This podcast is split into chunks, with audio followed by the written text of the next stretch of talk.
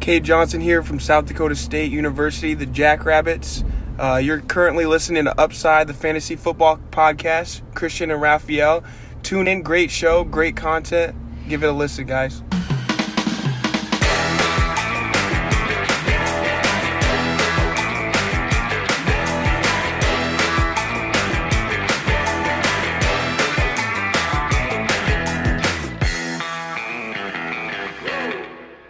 Herzlich willkommen, meine lieben Footballfreunde, bei Upside, dem Fantasy Football Podcast. Mein Name ist Christian und an meiner Seite ist wie jede Woche der Raphael. Leider äh, sind wir einen Tag verspätet, beziehungsweise wenn ihr sowieso nur den Podcast hört, äh, wahrscheinlich nur ein paar Stunden verspätet. Das liegt daran, dass ich äh, krank bin, bis eben noch gepennt habe, gestern auch den ganzen Tag gepennt habe und ähm, jetzt so ein bisschen über Fantasy Football reden. Was kann den Heilungsverlauf äh, beschleunigen als das? Da werden Endorphine frei, das äh, glaubt ihr gar nicht. Deswegen äh, let's go, aber deshalb ein bisschen verspätet. Und ähm, ja, äh, bevor wir loslegen, Raphael, ich habe äh, mir tatsächlich lange überlegt, ob ich äh, das, den Podcast nutzen soll, um äh, hier äh, das Ganze anzusprechen. Aber es hat mich tatsächlich das Wochenende sehr bewegt und da ich kein emotionaler Mensch bin, äh, dachte ich mir, Mensch, das hat was zu bedeuten, Christian. Ähm, dementsprechend muss ich äh, oder will ich diese Plattform nutzen, um äh, ja Mike Teglier einfach zu gedanken. Ähm, die Fantasy-Welt ist ja komplett quasi am Trauern. Ähm, an den vielen Tribal-Videos sieht man eben auch, was er für einen Stand in der Szene hat. Und mir war es vor allem wichtig, auch ähm, Mike Teglier nochmal bei Upside Fantasy zu gedenken. Also Mike Teglier Tags äh, von den Fantasy Pros, äh, für denjenigen, die ihn nicht kennen. Ähm, ja, hat mich auf meiner ich sag mal, professionellen äh, Fantasy-Reise immer begleitet, seitdem es den Fantasy Pros Podcast gibt und alles, ähm, habe ich die, die gehört und ähm, ja, die haben dazu beigetragen, dass ich mich im, Profes äh, im Fantasy eben so ein bisschen professionalisiere und das Ganze aktiv betreibe mit, mit was weiß ich wie vielen Ligen. Ähm, hab alle seine Podcasts gesuchtet und sonntags auch immer Start Sit Advices ähm, ja, geguckt, gehört und äh, was mich besonders, ja, äh, erfreut hat, war, dass er wirklich bei DMs auch immer hilfsbereit war, obwohl ich ja nur einer von wahrscheinlich 20.000 Leuten war, die ihm geschrieben habe. Ähm, so zumindest war immer mein Gefühl, dass er sich für jeden irgendwie Zeit nimmt.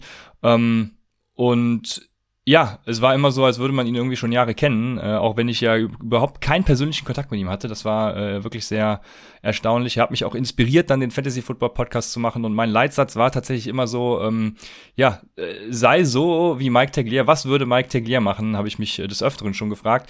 Und ähm, von daher äh, Ruhe in Frieden, ist ja an Covid jetzt äh, gestorben und von daher nochmal hier im Podcast Gedank Gedanken an ihn. Ja, auf jeden Fall. Ich glaube, als, als Fantasy-Podcast hat man auch irgendwie so die Pflicht, ähm, da auf jeden Fall auch mal diesen äh, Link, ähm, ne, diesen GoFundMe-Link ähm, durchlaufen zu lassen hier im Podcast. Ich hau den auch gerne mal in die Beschreibung rein. Ich lasse den mal hier durchlaufen als Ticker, habe ich auch am Sonntag schon gemacht. Ähm, ich habe das so formuliert auf Twitter, dass wir der Familie auch was zurückgeben können, was all die Jahre der, der Tags für uns getan hat, für die Fantasy-Welt. Und ich kann da nur äh, so aus eigenen Eindrücken von, ja, in letzter Zeit sind bei mir auch ein paar Arbeits-, also ein Arbeitskollege zum Beispiel ist verstorben, äh, im näheren Umfeld sind ein paar Leute leider verstorben, ja. Ähm, ich, ich kann da nur sagen, also wenn man die Familie supportet, tut man auf jeden Fall einiges. Geld ist nicht alles, ne, klar, aber da hat, da hat die Familie auf jeden Fall ein paar Sorgen weniger, ähm, wenn sie vielleicht durch die Fantasy-Community ja, ein bisschen Support bekommt durch ein paar Geldspenden, kann ich nur jedem empfehlen, wenn er ein paar Euros übrig hat, dass er da vielleicht ein bisschen supportet. Und ja, schöne Worte auf jeden Fall und äh, ja, Ruhe und Frieden auf jeden Fall. Genau, danke dafür. Dann, äh, Raphael, wir, ich werde ein paar Injuries ähm, ja, verkünden. Es gibt auf Twitter den Doktor, wie heißt er? Du hast ihn, du hast ihn äh, eben noch gesagt, Jesse. Jesse Morse, ja. Also ich, ich bin ja immer bei, Morse, bei genau. Inside Injuries, aber Jesse Morse ke kennen wahrscheinlich viele. Ähm, ist auf jeden Fall ein, ich, ich, ist auf jeden Fall so ein, so ein kauziger Vogel auf jeden Fall. Aber ist ganz entertaining, ne? Wie Amis halt so sind. Ich, ja, genau. Ich bin vor kurzem tatsächlich erst auf ihn gestoßen, deswegen und, und fand es sehr interessant. Ähm, genau, der hat schon ein paar Unlikelies für Woche 4 rausgehauen und das sind CMC, Josh Jacobs, James White, Sterling Shepard, Darius Slayton. Ähm, die sind so unlikely to play. Wir werden natürlich am Samstag auch nochmal drauf eingehen, wer dann eben nicht spielt und wer spielt. Ähm, KJ Hamler hat sich das, äh, oh wei, was ist ACL? ACL ist Kreuzband, ne? Hat sich das Kreuzband gerissen. Ähm, auf jeden Fall ein Band im Knie, wenn es nicht das Kreuzband ist und ist äh, Saison aus damit.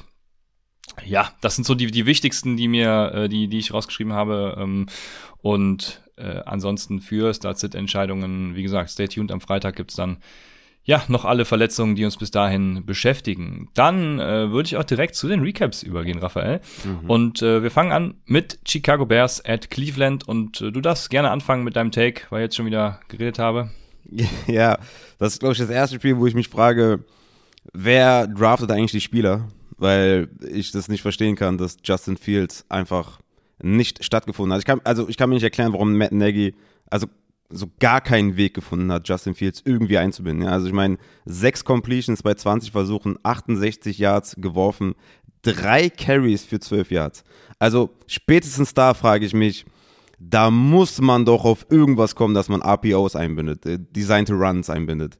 Ähm, hat uns natürlich alle komplett enttäuscht im Fantasy, 3,9 Fantasy-Punkte gemacht. Kann es nicht verstehen, aber lassen wir das. Demzufolge haben natürlich alle anderen auch richtig rein, reingekotet. Ne? Montgomery, 10 Carries, 34 Yards, 2 Receptions, 6,5 Fantasy-Punkte. Allen Robinson, Darlene Mooley vor allem auch gar nicht stattgefunden, nur eine Reception. Ich glaube, was die Leute am meisten bewegt, abgesehen ne, davon, dass wir wahrscheinlich jetzt stundenlang und vor allem du stundenlang über Matt Nagy reden möchtest wahrscheinlich. Was machen wir mit Allen Robinson? Ähm, der hatte wieder nur zwei Receptions, 27 Yards, immerhin sechs Targets. Nächste Woche gegen Detroit, danach die Woche gegen Las Vegas Raiders. Ist das für dich ein Buy-Low-Kandidat oder sagst du, wow, okay, also die Offense sah so scheiße aus, da will ich erstmal keine Shares haben oder sagst du, ey, okay, die erste Woche jetzt mit Justin Fields war vielleicht nicht so gut, aber ich meine, was Trainer wenigstens machen, ist, dass sie irgendwie recappen vom Spiel und ein bisschen äh, adjusten. Glaubst du, dass gegen Detroit anders aussehen wird und dass Allen Robinson auf jeden Fall trustworthy ist und dass man ihn äh, billig kaufen soll oder bist du, bist du eher off? Ich bin da eher off und jeder weiß, wie sehr ich Allen Robinson mag. Äh, ich ich bin da einfach off, weil Matt Nagy über, also der ist im Moment tatsächlich einer der Bottom Five Coaches für mich in der NFL. Das ist ja, also äh, in einer äh, Gruppe hat äh, Buff Soul, äh, auch ein Bekannter aus der Community, geschrieben, Matt Nagy ist Gaze 2.0 und äh, ja, das kann man fast schon so stehen lassen. Ne? Du hast es gesagt, Ingame Adjustments hätten stattfinden müssen bei 55% Press Pre Pressure Rate. Ähm, äh, ja, und äh, äh, hat er einfach nicht gemacht. Von daher einfach, ich hatte so ein bisschen das Gefühl auch, dass er einfach äh, partout sein Scheme nicht ändern will und zeigen will, dass es richtig war, Andy Dalton zu starten. Also, äh, was ja eigentlich, keine Ahnung, äh, wenn ich schon diesen Gedankengang habe, dann zeigt es mir irgendwie, irgendwas stimmt mit diesem Coach nicht. Ich habe mich auch tatsächlich richtig dafür geschämt. Ich habe ja überall äh, Fields und Moon, Mooney angepriesen und gesagt, startet die und ja, ja ähm, man, also im, im Nachhinein muss man tatsächlich auch sagen, äh, das ist so ein Beispiel für, äh, da war der Prozess auch ein bisschen äh, falsch, ne? Und ich habe mich von mhm. meinem Hype irgendwie so ein bisschen, ähm, so ein bisschen übermannen lassen. Man hätte das Risiko, was mit Nagy dann mit sich bringt, auch tatsächlich schon erahnen können, ne? Ähm, es ist, also, guck, es, es, ist schon mal super schwer, Spieler zu evaluieren ne? und Zahlen zu evaluieren und dann zu projecten auf den Spieltag, was dann passiert wie schwer ist das bitte, Coaches zu evaluieren, was die vorhaben. Also das ist ja fast unmöglich. Ja. Von daher weiß ich nicht, ob der Prozess da so schlecht war. Also für mich hatte der einen easy Rushing Floor von mindestens 50 Yards am Boden, mindestens ja. ein Rushing Touchdown. Äh, weißt du, ich meine, da, da, hast du schon locker 11, 12, 13, 14 Punkte als Floor. Also von daher ist, war der Prozess für mich komplett richtig. Äh, meiner Meinung nach konnte man nicht damit rechnen, dass er einfach 9 Sacks fängt. Okay, vielleicht konnte man damit rechnen, dass er vielleicht 5 Sacks fängt oder sowas ja, wegen der O-Line. Aber dass es so eine Shitshow wird, ich glaube, damit konnte man nicht rechnen. Ich gehe sogar so weit, dass ich sage, dass ich die nächste Woche wieder starte gegen Detroit. Ich meine, Detroit ist so eine kleine, kleine Überraschung äh, dieses Jahr, ne? Haben ja fast gegen die Ravens gewonnen. Durch diesen historischen äh, Field Goal Try dann noch verloren. Aber gegen Detroit, ich neige fast schon dazu, den wieder als Streamer zu nennen. Und für mich ist Allen Robinson ja, eher ein Buy-Low-Kandidat, weil das Schedule sieht jetzt schon ein bisschen schöner aus. Ich weiß, die Targets waren jetzt nicht so extrem dann. In der ersten Woche elf Targets, zweite Woche vier Targets, dritte Woche sechs Targets. Aber Detroit, Las Vegas, das sind schon zwei sehr, sehr, sehr schöne Matchups. Und ähm, ja, also ich würde da eher auf, auf Buy-Low gehen. Ja, okay. Da, also bei, bei, bei Robinson immer noch jetzt, ne? Mhm. Ja, ja, da ja, bin ich so ein bisschen raus. Also, ähm, ne, bei Low nicht, aber ich würde ihn halten, wenn ich ihn habe. Ich würde ihn jetzt nicht für auf Teufel komm verkaufen. Das ist, ich erwarte da immer noch äh, mehr von ihm als das, was er bisher gezeigt hat. Also äh, ganz klar, das ist ganz klar, genau. Aber gehen wir weiter auf die andere Seite. Wir sind bei Cleveland und ähm, ja, OBJ ist zurück, ne? Sieb bester Whopper, aller Wide Receiver in Woche 3. Die sieb meisten Air Yards natürlich dann auch. Ähm, äh, ja, war ganz gut, würde ich sagen. Also OBJ, äh, was sagst du zu ihm? Du warst ja immer so ein bisschen kritisch, weil sie einfach das Run-First-Team sind. Ja, Landry ist ja nicht dabei, ne? Also von daher war ja klar, dass der jetzt den, den höchsten Target Share bekommt. Und ich hatte den auch in der Start Shit Show, äh, Start Shit Show äh, sehr oft genannt, auf jeden Fall, weil ich davon überzeugt war, dass der viele Targets gesehen hat. Dafür war es eigentlich immer noch nicht so gut, ne? Aber geben wir ihm auf jeden Fall noch eine Woche Zeit. Äh, kommt er von einer relativ schweren Verletzung zurück. Aber ja, neun Targets ist das, was ich sehen möchte. Fünf Receptions, 77 Yards. Das war schon okay ist für mich ein Every-Week-Starter, solange Landry out ist. Und da muss man halt Matchup-wise gucken. Aber ich bin immer noch, noch nicht all in, was ihn angeht. Aber ja, schön zu sehen, dass er zurück ist. Sah auch ganz smooth aus. Hat ja auch eine, eine, eine richtig geile, einen richtig geilen Catch gehabt an der Sideline. War zwar out of bounds, aber der, der Catch war richtig krass. Also von daher OBJ, da erwarte ich schon noch einiges. Hat auf jeden Fall Upside. Ähm, Backfield, Kareem Hunt, erste richtige Killerwoche, ne? Da war auch wieder in, äh, bei, den, bei der Start-Sit-Show Kareem Hunt aufstellen. Da habe ich immer gesagt, ey, der ist jede Woche ein Flexer, weil der einfach ein guter Running Back ist. Und genau das hat er gezeigt. Ne? 10 Carries, 81 Yards, ein Touchdown, 6 Receptions, 74 Yards, 24 Fantasy-Punkte. Der ist ein Every äh, mit Upside, weil er einfach gut ist. Und äh, ja, Nick Chubb, 22 Carries, 84 Yards, kein Touchdown, nur 8,4 Fantasy-Punkte. Aber Nick Chubb startet hier natürlich jede Woche und Kareem Hunt ist ein geiler Flexer. Ja, das kann man so stehen lassen. Ich äh, muss die Titans noch besprechen, weil ich ja gesagt habe, startet ein Joku. Aber äh, bei den Titans der Cleveland Browns weiß man scheinbar auch nicht, wen man da so erhält. Deswegen, äh, diesmal war es super. Startet einfach keinen mehr davon, egal was ich sage. Ähm, wenn ich mich wieder äh, dazu hinreißen lasse, einen von denen zu nennen, macht es einfach nie wieder. Dann kommen wir zu Baltimore äh, gegen Detroit. Und da haben wir den nächsten, wo ich frage, was machen wir mit dem? Und zwar Tyson Williams äh, gegen Detroit war es ein klarer Start für mich. Mhm. Aber ja, das Gamescript gab es halt irgendwie auch dann im Endeffekt gar nicht so her, weil sie gar nicht so viel vorne waren sie nicht so, sie waren sogar lang sogar relativ viel zurück, ne? Also, also ähm, die ja, haben, was sagst du dazu? Die haben 19 Punkte gegen die Lions erzielt. 19. Also bis kurz naja. vor Schluss 16 Punkte einfach nur gegen Lions. Also das ist, also wirklich krass, ne? Also die, die Offense klickt einfach gar nicht. Also auch die, auch die letzten Wochen, ne? Die haben sich jetzt nicht mit Ruhm bekleckert, bekleckert auf jeden Fall.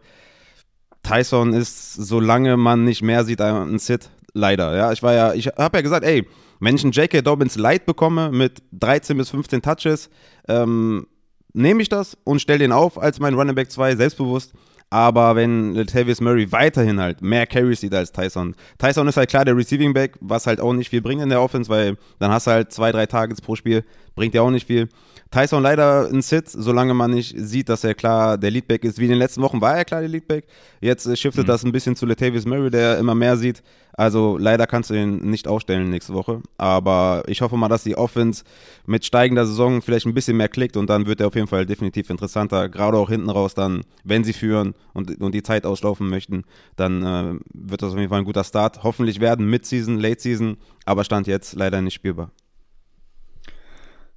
Ich würde auch sagen, in positiven Gamescripts oder also in besseren Gamescripts wird er immer noch besser eingesetzt. Ähm, klar, Receiving Back, aber ich glaube auch äh, am Boden wird dann wieder mehr gehen und äh, ja, gucken wir mal nächste Woche, was äh, das Ganze dann äh, bringt. Ich muss jetzt gerade gucken, gegen wen sie äh, spielen. Gegen die Broncos, okay, das ist natürlich gar nicht mal so gut. Von daher, ähm, ja, am besten warten wir einfach die Woche ab und gucken dann, wie sich das Ganze verhält. Dann haben wir die Wide Receiver auf der gleichen Seite. Watkins, Brown und Andrews, also die Receiver, sag ich mal, mhm. äh, sind alle gleich auf im Ropper. Ähm, Brown natürlich mit, mit uh, horrible Drops. Ich habe drei gezählt, weiß gerade nicht, ob es wirklich auch auf, dann drei oder sogar mehr waren. Auf jeden Fall zwei Touchdowns, ja? ne? Safe.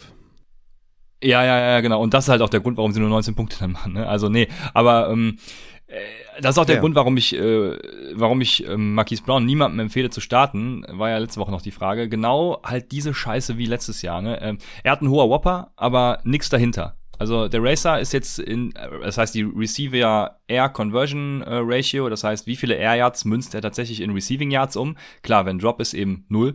Ähm, und die ist bei 0,33, die war letztes Jahr bei 0,15 und 2019 bei 0,23. Er ist halt einfach ein total ineffizienter Code Receiver äh, und er bringt's einfach nicht. Und ähm, deshalb bringen ihm die größten Opportunity Shares nichts. Und deshalb habe ich auch gesagt, starte Sammy Watkins. Er ist das Gegenteil von Jamar Chase wahrscheinlich. ähm, aber ja, ja. Die, die Targets sehen eigentlich ganz gut aus. Ne? In der ersten Woche sechs Targets, zweite Woche zehn Targets, jetzt wieder sieben Targets, zwei Potential Touchdowns. Äh, hat er wieder eine Monsterwoche. Für mich bleibt er ein Flexer mit Upside. Für mich über Watkins, ähm, aber nächste Woche gegen Denver würde ich erstmal alles sitten, weil ich einfach nicht überzeugt bin von dieser Offense. Und du hast vollkommen recht, hätte die beiden gefangen, wäre das etwas, etwas deutlicher ausgegangen. Ähm, aber trotzdem kann es nicht sein, dass du halt bis kurz vor Schluss irgendwie ähm, dabei bist, das Spiel zu verlieren, als Baltimore Ravens mit Lamar Jackson. Aber ja, ähm, ich bin weiterhin bei, bei Hollywood. Ähm, Routes waren, war Watkins vorne, Snaps war Watkins vorne, aber ich sehe Hollywood mit, mit dem größeren Upside, weil er einfach dieses äh, Big Play-Potenzial mitbringt. Ja. Dann haben wir auf der anderen Seite ähm, Detroit Lions und bevor wir zur Running Back Position zu sprechen kommen, die ja positiv ist, ich würde sagen, äh, Wide Receiver Nehmt Abstand davon. Khalif Raymond mit einem Whopper von 1,16, absolute Elite, nur hinter Devonta Adams. Das Problem ist halt, dass es in Detroit jede Woche ein Underrated Receiver ist. Ne? Letzte Woche war es, glaube ich, Quintus Cephas. Ähm, also, nehmt Abstand. Wenn Tyrell Williams wiederkommt, dann ist der vielleicht eine Option, aber im Moment will ich einfach keinen Receiver davon haben und würde, wenn du das ähnlich siehst, direkt zu Jamal Williams kommen. Ja, ich, ich wollte gerade sagen, ich wollte gerade sagen, ja. immerhin hatte ein Receiver mehr Targets als ein Running Back. Das war jetzt diese Saison nicht so, nicht so oft bei den Lions, aber diese Woche auf jeden Fall Khalif Raymond mit den meisten Targets. Aber ja, ähm, komm gerne zu Jamal und zu Swift. Die beiden äh, sind interessant auf jeden Fall. Ja, auf jeden Fall, ja. Äh, ist das so ein bisschen das, das Gordon, der Gordon Eckler Mix, äh, den sie jetzt in Detroit dann fahren? Weil Jamal Williams ist ein Every Week Starter, ist die bessere Frage ist für mich eher ein Desperate Flex Guy.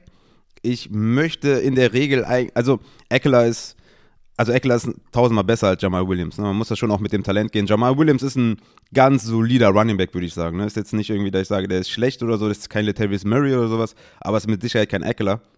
Und das war immer das Spannende bei Eckler. Und selbst Eckler in der Melvin Gordon-Zeit war kein Every Week Starter. Ne? Der hat auch mal einfach nur fünf Punkte gemacht oder sowas. Also von daher, Jamal Williams hat ja auch in der Saison schon gezeigt, dass er jetzt kein Every Week trustworthy Running Back ist. Ne? Also in der ersten Woche, klar, da hatte er acht Receptions, neun Carries, 21 Punkte. In der zweiten Woche gegen Green Bay nur 5,2 Punkte mit 10 Touches. Jetzt 13 Punkte. Das ist okay für die Flex auf jeden Fall, ähm, aber für mich jetzt kein Flexer mit massig viel Upside, weil Swift, glaube ich, ähm, ja, mit, mit fortlaufender Saison immer mehr übernehmen wird. Macht er jetzt schon, aber jetzt ne, 12 Carries für Jamal Williams, 14 für Swift, also relativ ähnlich, aber halt 7 Receptions für Swift, 2 für Jamal Williams. Ich bin da klar bei Swift, ne, du ja wahrscheinlich auch, aber für mich Jamal Williams eher so ein, so ein Flexer, ein Desperate, Desperate Rise, aber. Ja, ja, finde ich fair. Also ich finde als Flexer auch sehr interessant. Ähm, ja, aber mehr halt nicht. Ja. Genau. Ein äh, Every Week Starter auf der auf der Flex, äh, je nach Matchup dann halt. Also Every Week äh, ohne Bauchschmerzen nicht, aber ich denke schon, dass er ähm, durchaus Flex Appeal hat. Und falls äh, falls jemand Fragen hat zu TJ Hawkinson, der nur zwei Receptions hatte für 10 Yards, guck gerne auf die andere Seite mit Mark Andrews, sieben Receptions, äh, fünf Receptions, 109 Yards. Diese Tight Ends startet die einfach jede Woche. Die haben mal Off Weeks und bei TJ Hawkinson ist so ein bisschen die Gefahr dass äh, ja, Defenses den halt als die größte Gefahr sehen im Receiving Game und den so ein bisschen rausnehmen aus dem Spiel. Aber ihr habt einfach auch keine andere Wahl auf der Tight End Position, als ihn aufzustellen. Er ist Season-wise Tight End 3 immer noch und Rest of Season Rankings kann ich mir nicht vorstellen, dass der Outside of Top 5 ist. Von daher startet ihr den jede Woche. War eine Off-Week, aber ich denke, das wird sich nächste Woche und die, und die Saison auf jeden Fall wieder stabilisieren. Genau. Danke dafür. Dann kommen wir zu den Chargers bei den Chiefs und äh, fangen mit den Chargers an. Mike Williams, äh, Every Week Starter. Ich glaube, er und Keen Allen sind, sind beide äh, Top 10 Wide Receiver going forward. Also äh, beide ein Whopper von 0,68. Um die 0,7 ist so ein Top-Wert und äh, wenn Justin Herbert da weiter die Bälle an die beiden verteilt, dann ja, ich denke immer zurück an diese Mike Evans, Chris Godwin Saison, wo beide, waren die nicht sogar beide auch Wide Receiver 1? Ähm, also das könnte was werden und da hätte ich äh, tatsächlich auch richtig Bock drauf. Als, äh, ja, ich habe viele Mike Williams Shares. Ja, ähm, ich habe im Discord eine Frage gesehen, äh, wenn du beide hättest, Mike Williams und Keenan Allen, wen würdest du behalten und wen würdest du hochverkaufen?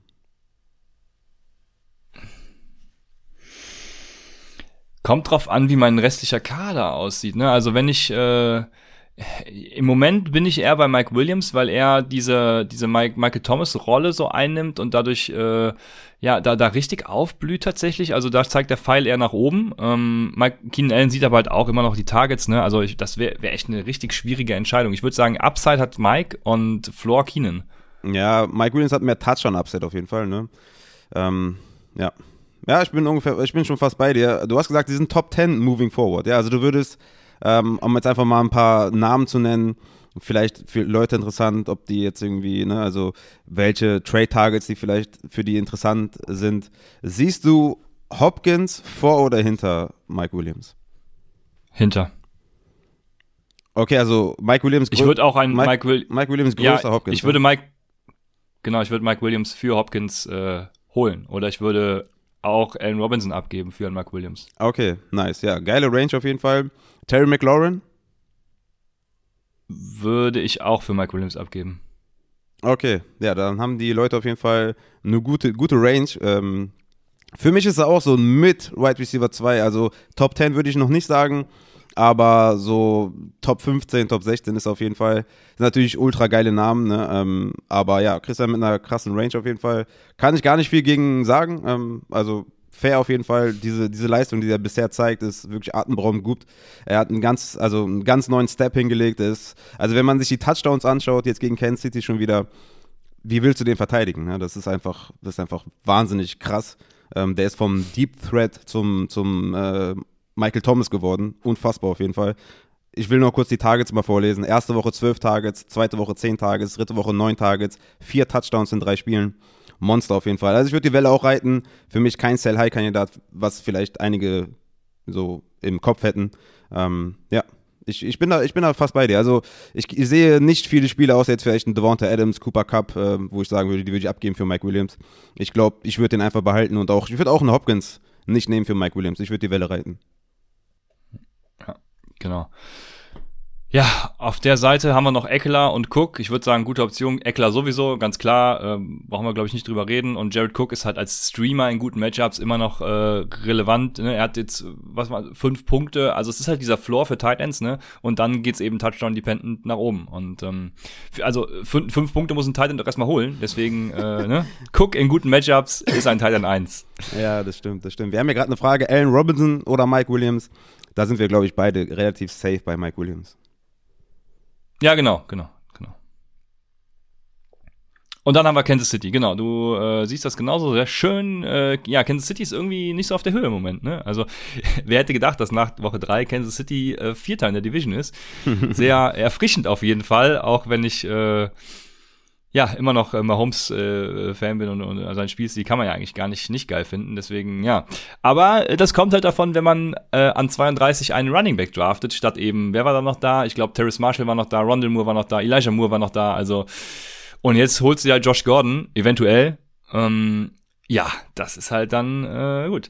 Also, was sagst du zu Clyde edwards hilaire Ich habe ja äh, ja schon gedacht, dass sie gegen diese Run-Defense von den Chargers da einiges, dass er einiges sehen wird. Ich glaube auch, er wird weiterhin seine Routen laufen, aber äh, auch wieder Mike Williams. Wenn ich Mike Williams kriege, dann verkaufe ich halt safe ja, ja. Äh, Clyde edwards hilaire ja, ähm, weil man muss, man muss zu Mike Williams übrigens sagen, das habe ich mir hier erst aufgeschrieben, der hat in Sleeper 67% nur gestartet. Das heißt, 33% der Leute haben Mike Williams auf der Bank gelassen und wenn einer von euch in euren Ligen ist, der eben Mike Williams nicht zu schätzen weiß, dann könnt ihr auch ein Kleider Wozilär anbieten. Und äh, für mich ist Kleider Wozilär ein Sell High, lange Rede ohne Sinn. Sell High, ähm, go for it. Ja, ja, ich, also für mich auch. Also klar, ne, 17, 17 Attempts für 100 Yards ist auf jeden Fall sehr nice.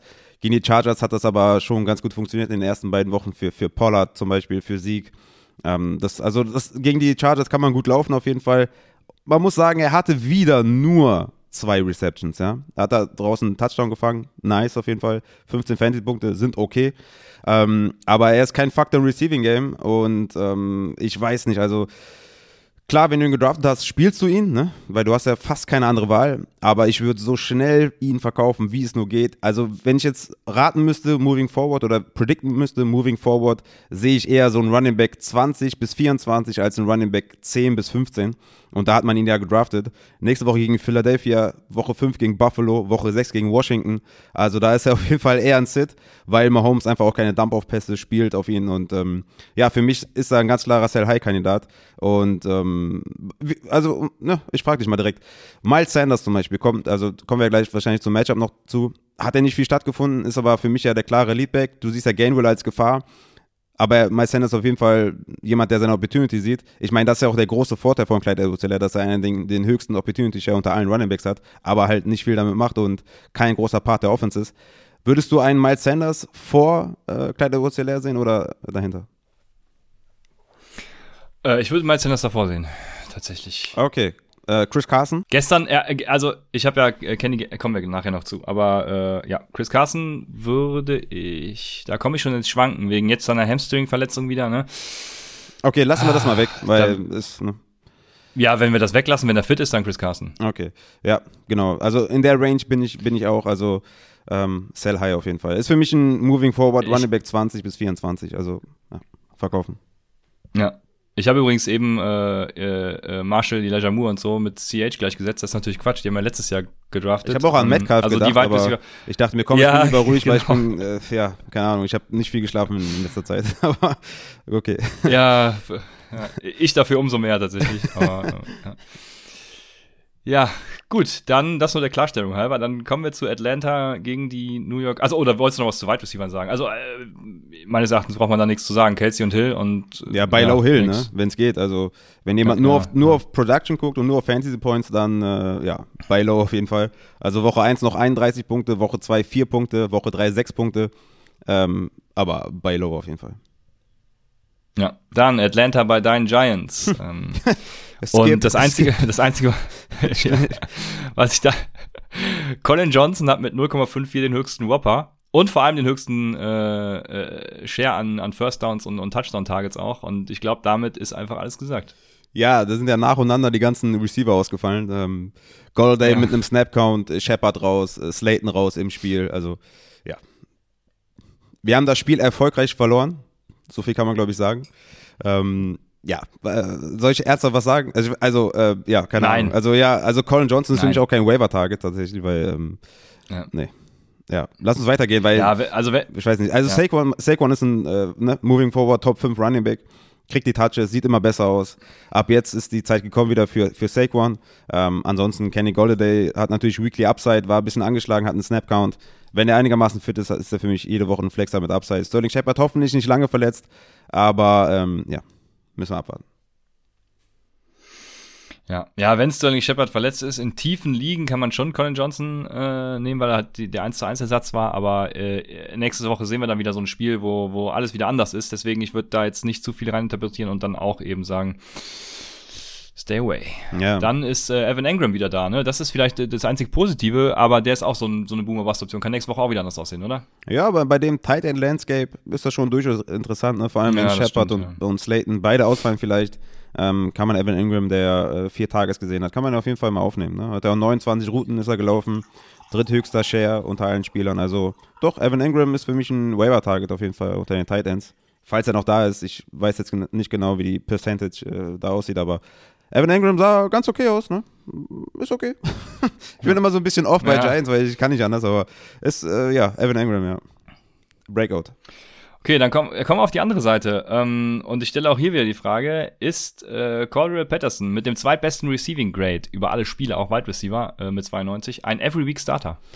Ja, er ist, er ist, er ist ein Flexer auf jeden Fall, ne? Definitiv. Also Mike Davis für mich immer noch vorne. Ich weiß nicht, wie du es siehst, aber Mike Davis war auch in diesem Spiel äh, mit 37 zu 26 Snap Counts vorne, mit 12 zu 7 Carries vorne. Targets war diese Woche Corey Patterson mit 7 zu 4 vorne. Das sah in den letzten Wochen anders aus. Mike Davis ist mehr Routen gelaufen mit 19 zu 16.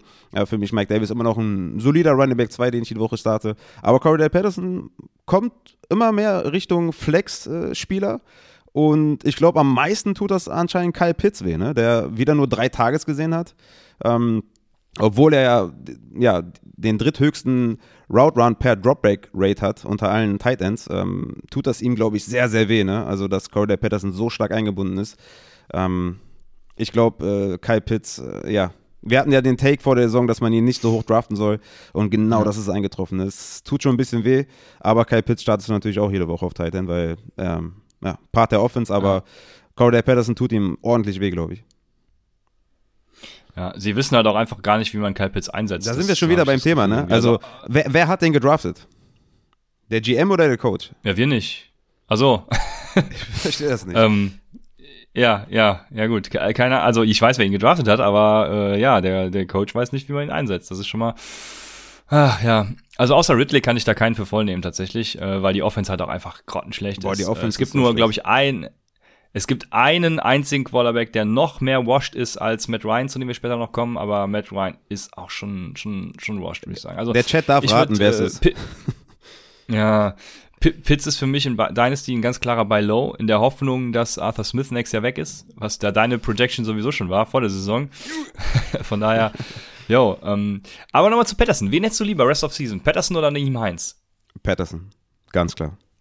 Ja, okay. Ja, ja. Ich tatsächlich auch, ähm, dann können wir weitermachen mit den Arizona Aber Cardinals wenn ich kurz fragen darf, wie, wie siehst du Mike Davis? Weil ich bin ja da ein bisschen mehr in, habe ich das Gefühl, als so der Congensus, auch, auch was andere Fantasy-Experten angeht. Wo, wo bist du? Bist du da in der Ja. Mitte oder bist du bei mir? Ähm, Bist du ein bisschen off?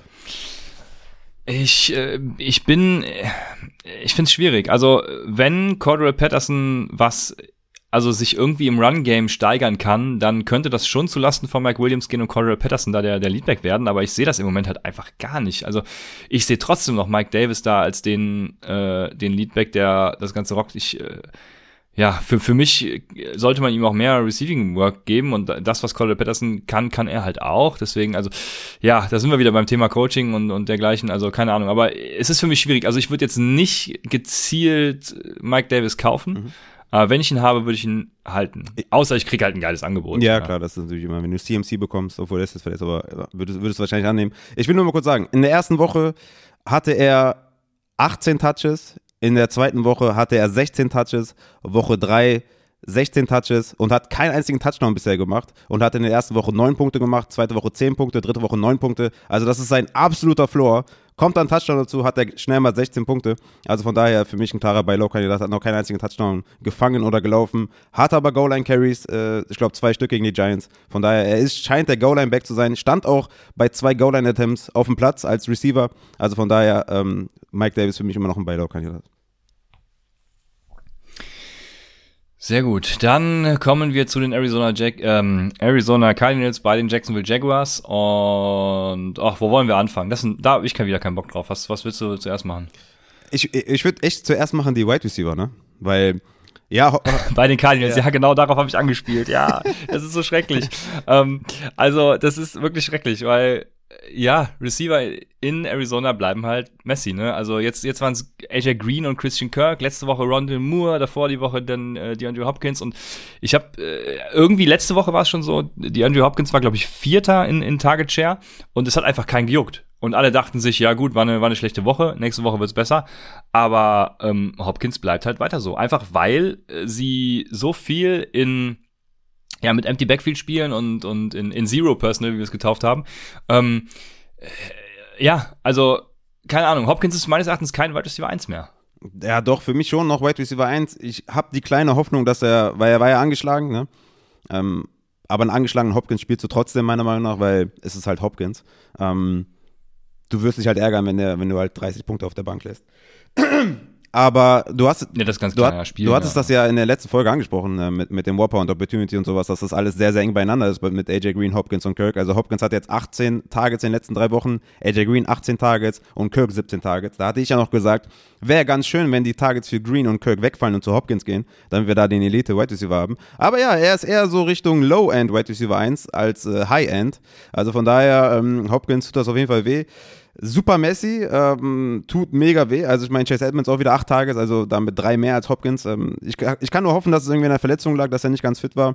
Es war jetzt nichts bekannt von einem, von einem Snap-Count, wie bei Golladay zum Beispiel.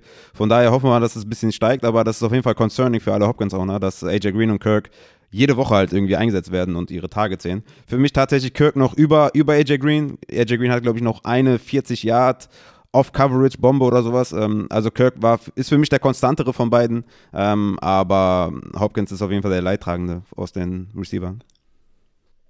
Ja, ich kann dir die Whopper aus Woche 3 äh, vorlesen. Christian Kirk 0,65, AJ Green 0,55, Chase Edmonds 0,37 und die Andrew Hopkins 0,36. Ja.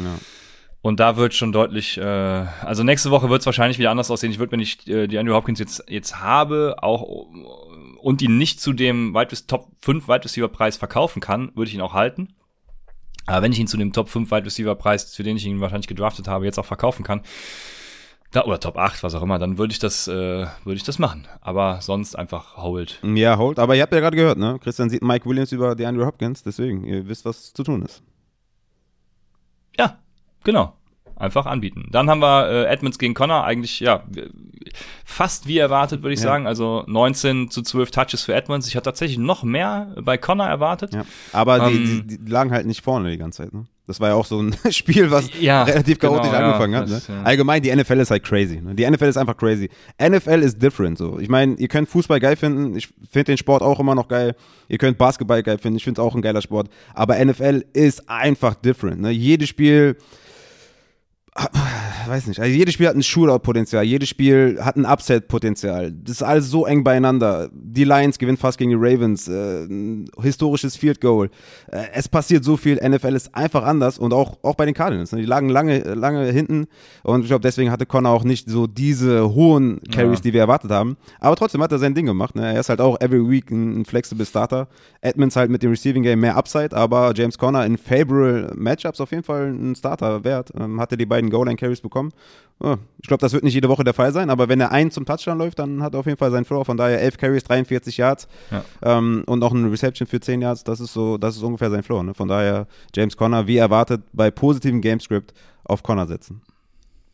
Ja. Äh, da muss eine Sache noch erwähnt werden, weil ich es auch bei PFF sogar heute gelesen habe, dass Chase Edmonds der Goal-Line-Back ist und dem muss ich halt mhm. halt einfach, äh, vor allem vom PFF verstehe ich es halt nicht, weil ich muss vehement widersprechen. Haben das Spiel nicht gesehen? Ähm, ja, ich weiß es auch nicht. Man kann ja auch im Nachhinein analysieren. Vor allem bei PFF hat man sogar Snapshare-Zahlen. Ich habe jetzt nur die Zahlen von Attempts. Ähm, ich weiß nicht, wie es auf Snaps aussah. Vielleicht kriege ich das noch irgendwann. Aber Connor hatte zwei ähm, ähm, ähm, äh, Inside Five Attempts, ähm, Chase Edmonds ein, Kyler Murray ein und Rondell Moore ein. Das heißt, effektiv sind es zwei von fünf Goal-Line-Carries und damit ist Chase Edmonds alles andere als der Goal-Line-Back. Ähm, das nur der Vollständigkeit halber. Dass er der beste Goal-Line-Back ist und eben auch die zwei Touchdowns macht, ne, das ist halt unbestritten. Ja, hm. so. Edmonds hat zwei ähm, Touchdowns gemacht? Nee, äh, Connor. Äh, James Conner. Ja, okay. Mhm. ja. ja. Also ich glaube, der Goal-Line-Back ist, ist, genau. ist, ist, Kyler Murray. Aber ja. Ähm, ja, danach würde ich auf jeden Fall auch Connor sehen, ja, ganz klar. Dann haben wir äh, die Jaguars und wie gut sah denn James Robinson bitte aus? Also ich war schwer überrascht tatsächlich, muss ich sagen. Ist, es, ist er für dich ein äh, Hold so, sowieso oder ein, ja, nicht sowieso, sondern ist er für dich ein Hold, Buy, Sell? Er war letzte Woche für mich ein Buy-Low-Kandidat und hat genau das gemacht, was ich von ihm eigentlich erwartet hatte. Also er ist der Leadback in Sachen Carries ne, mit 15 zu 8 gegen Carlos Hyde und der klare Receiver, weswegen ich letzte Woche gesagt habe, bei Low auf jeden Fall, weil er ist der klare Receiver im Backfield. Sechs Receptions, acht, äh, 46 Yards, spricht eindeutige Zahlen, ne? also Carlos Hyde mit keinem einzigen Target. Von daher war letzte Woche für mich ein Buy Low. Jetzt nach einer 22 Punkte Performance natürlich schwer, Buy Low zu kaufen. Aber wenn es irgendwie geht, do it auf jeden Fall. Ne? Ja. Es, es, ja, sehr gut. Dann natürlich Entschuldigung, Frage, du hast ja. gesagt, uh, hold, buy, sell. Uh, für mich ist es ein Hold. Ähm, verkaufen ja. ist natürlich immer so die Frage für wen. Aber ich kann mir nicht vorstellen, dass der, dass man da irgendwie mit Running Back 2 äh, Potenzial bekommt. Also CEH ist so, ist so ein na, CEH oder James Robinson? das ist schwierig. Das ist schwierig. Um, also ich, ich würde sagen, ja, in, in, PPR oder alles, was so mit Reception zu tun hat, sehe ich wahrscheinlich James Robinson. Ja, James. Vorne. Ja. ja mhm. aufgrund einfach ja, der. Dann James Robinson. Genau. genau. Und die werden halt oft zurückliegen. Und äh, von daher, ich bin da, glaube ich, bei James Robinson tatsächlich über, über CH. Ja. Ja, das Pro äh, Problem bei Jacksonville ist halt die generelle Offense. Da frage ich mich auch, mhm. wie schlecht kann ein Generational Talent sein? Also ich habe ja jetzt mal ein volles Spiel von ähm, ähm, Trevor. Trevor Lawrence gesehen und das war schon echt wirklich richtig schlecht. Also ist, ist halt ein Rookie. Ne? Schwierig. Ja, und äh, es war schon echt schlecht. Und ich würde außer Marvin Jones immer noch keinen aus dieser Offense empfehlen. Absolut. Marvin Jones. Also aus der Receiving. Genau, absolut. Marvin Jones, ne, haben wir ja letzte Woche schon angesprochen, konstant in Targets, auch wieder acht Targets gesehen, sechs Receptions. Chark hatte den Touchdown, aber ähm, zu wenig Targets meiner Meinung nach. LaVisca Chenault ich glaube, ist sehr, sehr weit weg vom Breakout-Season. Für mich sogar auch ein Drop-Kandidat in der Offense, äh, wenn man da jetzt vielleicht einen Emmanuel Sanders bekommen kann oder einen Cole Beasley oder sowas, äh, wo wir wahrscheinlich dann später noch drauf zukommen. Ich würde Visca schon noch droppen. Ja, sehr gute Überleitung. Wir kommen zu Washington at Buffalo. Und Josh Allen sieht richtig gut yes, aus. Yes, baby! Quarterback 4 nach, ohne das Spiel gestern, äh, Quarterback 4 nach PFF Grades. Muss gleich mal gucken, ob es die schon gibt für das Spiel. Also, äh, damit rutscht er über alle drei Wochen auf Platz 23 nach PFF Grades. Bounceback. Was schon mal, äh, äh, genau, war auf jeden Fall, es treibt den Schnitt nach oben. Wir werden sehen, was, was kommt. Ja, ich habe letzte Woche ja schon gesagt, holt Emmanuel Sanders vom Wafer Wire und ah, das ist endlich mal sowas, worüber ich mich freuen kann nach den ganzen Mooney-Shares, die ich hatte und empfohlen hatte. Ähm, ja, jetzt ist er wahrscheinlich Top-Target von allen, also ich hoffe, ihr habt's gemacht. Aber ich muss auch sagen, äh, obwohl ich da auf dem Hype-Train war, lasst euch nicht täuschen. Ne? Er hat nur einen Whopper von 0,4. Äh, Cole Beasley und Stefan Dix hatten einen von 0,6 und Emmanuel Sanders profitiert halt krass von seinen zwei Touchdowns. Deswegen macht ihn nicht zu eurem Priority Wire Target für was weiß ich wie viel Prozent, 20 Prozent Budgets, sondern äh, ich würde da, also diese Woche kriegt ihn wer anders als ich. Mhm, ja. Also wenn man jetzt beim Beispiel von vorhin bleibt, LaVisca Chenault für mich ein Safe-Drop-Kandidat für Sanders, äh, weil Sanders viel mehr Upside hat. Ähm, bei den beiden Sanders und Beasley bin ich auch bei Beasley tatsächlich. Wenn Beasley auf dem Waiver ist und Sanders, bin ich klar bei Beasley, weil er einfach konstant die Targets sieht. Klar, Emmanuel Sanders hat mehr Touchdown-Upside, aber ich gehe mehr auf Targets und da ist Beasley einfach klar vorne. Und immer bei den Start-Sit-Fragen, immer wenn Beasley kommt, sage ich immer, ja, ist einfach, einfach ein Riesenfloor. Ne? Cole Beasley ist einfach so ein Wide Receiver, der einfach super konstant Targets sieht, Receptions hat, eine sichere Anspielstation ist. Also, wenn Cole Beasley auf dem Waiver ist, dann äh, würde ich den eher nehmen als Emmanuel Sanders. Ja, das stimmt. Er bleibt übrigens Quarterback 4, Josh Allen, weil äh, Prescott und Hurts schlechter waren.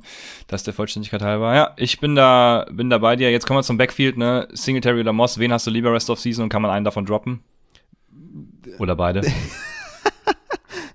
ja, also ich hätte lieber Moss, ne? Äh, ja, aber es ist, äh, denkt jetzt nicht, dass Moss the big thing ist oder sowas, ne? Oder dass er jetzt irgendwie jede Woche ein Starter ist. Ja, er hat jetzt äh, wieder einen Touchdown gemacht, 16 Fantasy-Punkte und sieht gut aus, klar. Also die, die Punkte sehen gut aus. Ähm, aber er hatte tatsächlich nur zwei Carries mehr als, als Singletary und zwei Receptions mehr als, als Singletary. Also es ist immer noch ein messy Backfield in einer Offense, was, äh, ja, die den Ball nicht auflaufen. Von daher ist Zach Moss wenn du ihn irgendwie verkaufen kannst, do it. Äh, Singletary ist für mich ein Drop-Kandidat, weil ich sehe schon Zach Moss vorne und ich will nicht den zweiten Running Back in so einer Offense haben, ähm, also was das Backfield angeht. Von daher, Singletary ist für mich ein Drop-Kandidat, Moss für mich ein Sell-High-Kandidat. Ähm, ja, das äh, kann ich genauso unterschreiben tatsächlich. Kommen wir auf die andere Seite und da ist für mich auch außer Terry McLaurin im Moment alles nicht spielbar. Äh, das wenn jetzt Curtis Samuel irgendwann wiederkommt, dann vielleicht eher ein Wire Target. Äh, aber ja, Dimey Brown konnte äh, seinen Anfangshype, den er bei mir ausgelöst hat, weil er einfach so, so viel, super viel Snapshare sieht, äh, konnte er nicht bestätigen. Ne? Ähm, deswegen, was Receiver angeht, alles außer McLaurin und äh, in ja auf, auf Thailand Logan Thomas äh, möchte ich nicht haben. Ja, kommen wir zum Backfield. Dein Take. Kommen wir zum Backfield. Ähm, ja, Tony Gibson, was soll ich sagen? Also Gib dem Jungen, wirf dem Jungen den Ball, dann äh, läuft's bei dir. Aber scheinbar versteht Rivera das auch nach seinem Touchdown-Run nicht, bei dem er sogar Tackle, Tackles bricht, äh, versteht er das nicht. Also ich verstehe nicht, wie man so dumm sein kann, keine Ahnung. Ich, er soll es mir mal erklären, gerne im persönlichen Gespräch, kann mich gerne anrufen oder äh, bald an unsere neue E-Mail-Adresse ähm, christian at upsidefantasy.de schreiben. Aber ja, ähm, da, keine Ahnung. Also er hätte ja sogar noch einen zweiten Touchdown-Pass fangen müssen. Gut, den hat er gedroppt, den Ball. Das, äh, da sehe ich die, den Fehler auch ganz klar bei ihm, das ist, das ist klar. Aber danach setzen sie dann wieder McKissick ein und da bin ich einfach, da, da bin ich einfach, da bin ich sprachlos. Da, da bin ich sprachlos. Ich würde, ich hätte noch gesagt, ähm, wenn McKissick äh, fürs Passblocking da wäre, verstehe ich das. Gut, verstehe ich, dass er auf dem Platz steht, verstehe ich. Aber man versteht es einfach nicht, weil JD McKissick hatte keinen einzigen Passblock-Snaps. Die Passblock-Snaps, übrigens mit einem super Passblocking-Grade, hatte Antonio Gibson. Daran kann es nicht liegen. Also woran liegt es, dass dieser kleine Gnom weiter auf dem Platz steht? Schwer zu beantworten auf jeden Fall. Schwer, sehr schwer zu beantworten. Das sind halt so die Gefahren, die wir bei Coaches, ne, weswegen ich ja bei Antonio Gibson eher so als diesen Running Back 13, 14 gesehen habe und nicht halt irgendwie Top 10 oder Top 5 oder sowas, weil ich das schon fast befürchtet habe. Ja, also es, eigentlich macht es keinen Sinn. Gibson äh, ist ein guter Running Back oder ein guter Runner. Ist ein genauso guter, vielleicht besserer Receiver, wird aber nicht eingesetzt. Und das nach diesem langen Receiving-Touchdown. Ja? Also 73 Jahr Touchdown, glaube ich, im zweiten Quarter oder Ende erste. Und danach einfach nur noch ein Target. Ne? Also, also das, das macht ja absolut gar keinen Sinn vorne und hinten. Und deswegen ist Gibson halt für mich eher ein Borderline Running Back 1, weil halt die Optionen irgendwann auch schwierig werden und er der klare, ähm, ja, der klare Leader ist in dem Backfield, aber Receiving Upside hat er halt nicht. Also hat er vom Talent, aber hat er von der Opportunity nicht. Und deswegen äh, ist das leider ein Trauerspiel. Aber klar, den startet natürlich jede Woche. Aber wenn es geht, ah, ist natürlich schwierig, ne, auch da wieder irgendwie hoch zu verkaufen. Aber es sehen nicht, dass sich das In-Season irgendwie ändert, dass er da ein höherer Teil oder ein größerer Teil im Receiving Game wird. Deswegen, wenn man den irgendwie verkaufen kann für einen Joe Mixon oder für, für einen Eckler, was natürlich schwierig sein wird, dann äh, würde ich das auf jeden Fall machen. Ja, ich hätte dich jetzt nach Joe Mixon gefragt, weil wir kommen zu Cincinnati at Pittsburgh und Mixon sieht halt gut aus, rasiert und ja, muss man gar nichts zu sagen, denke ich. Also Mixon-Owner sind jetzt gerade mal äh, zufrieden. Es ist ja immer so ein äh, Ritt auf äh, der Rasierklinge oder wie sagt mhm. man mit ihm. Äh, Habe ich so immer zumindest das Gefühl, äh, weiß auch nicht, hat für mich keinen guten Floor, sondern äh, gutes Super Ceiling. Aber ja, ich weiß auch nicht. Es ist ein Gefühl einfach, was ich habe. Das bestätigt sich durch die Stats wahrscheinlich nicht.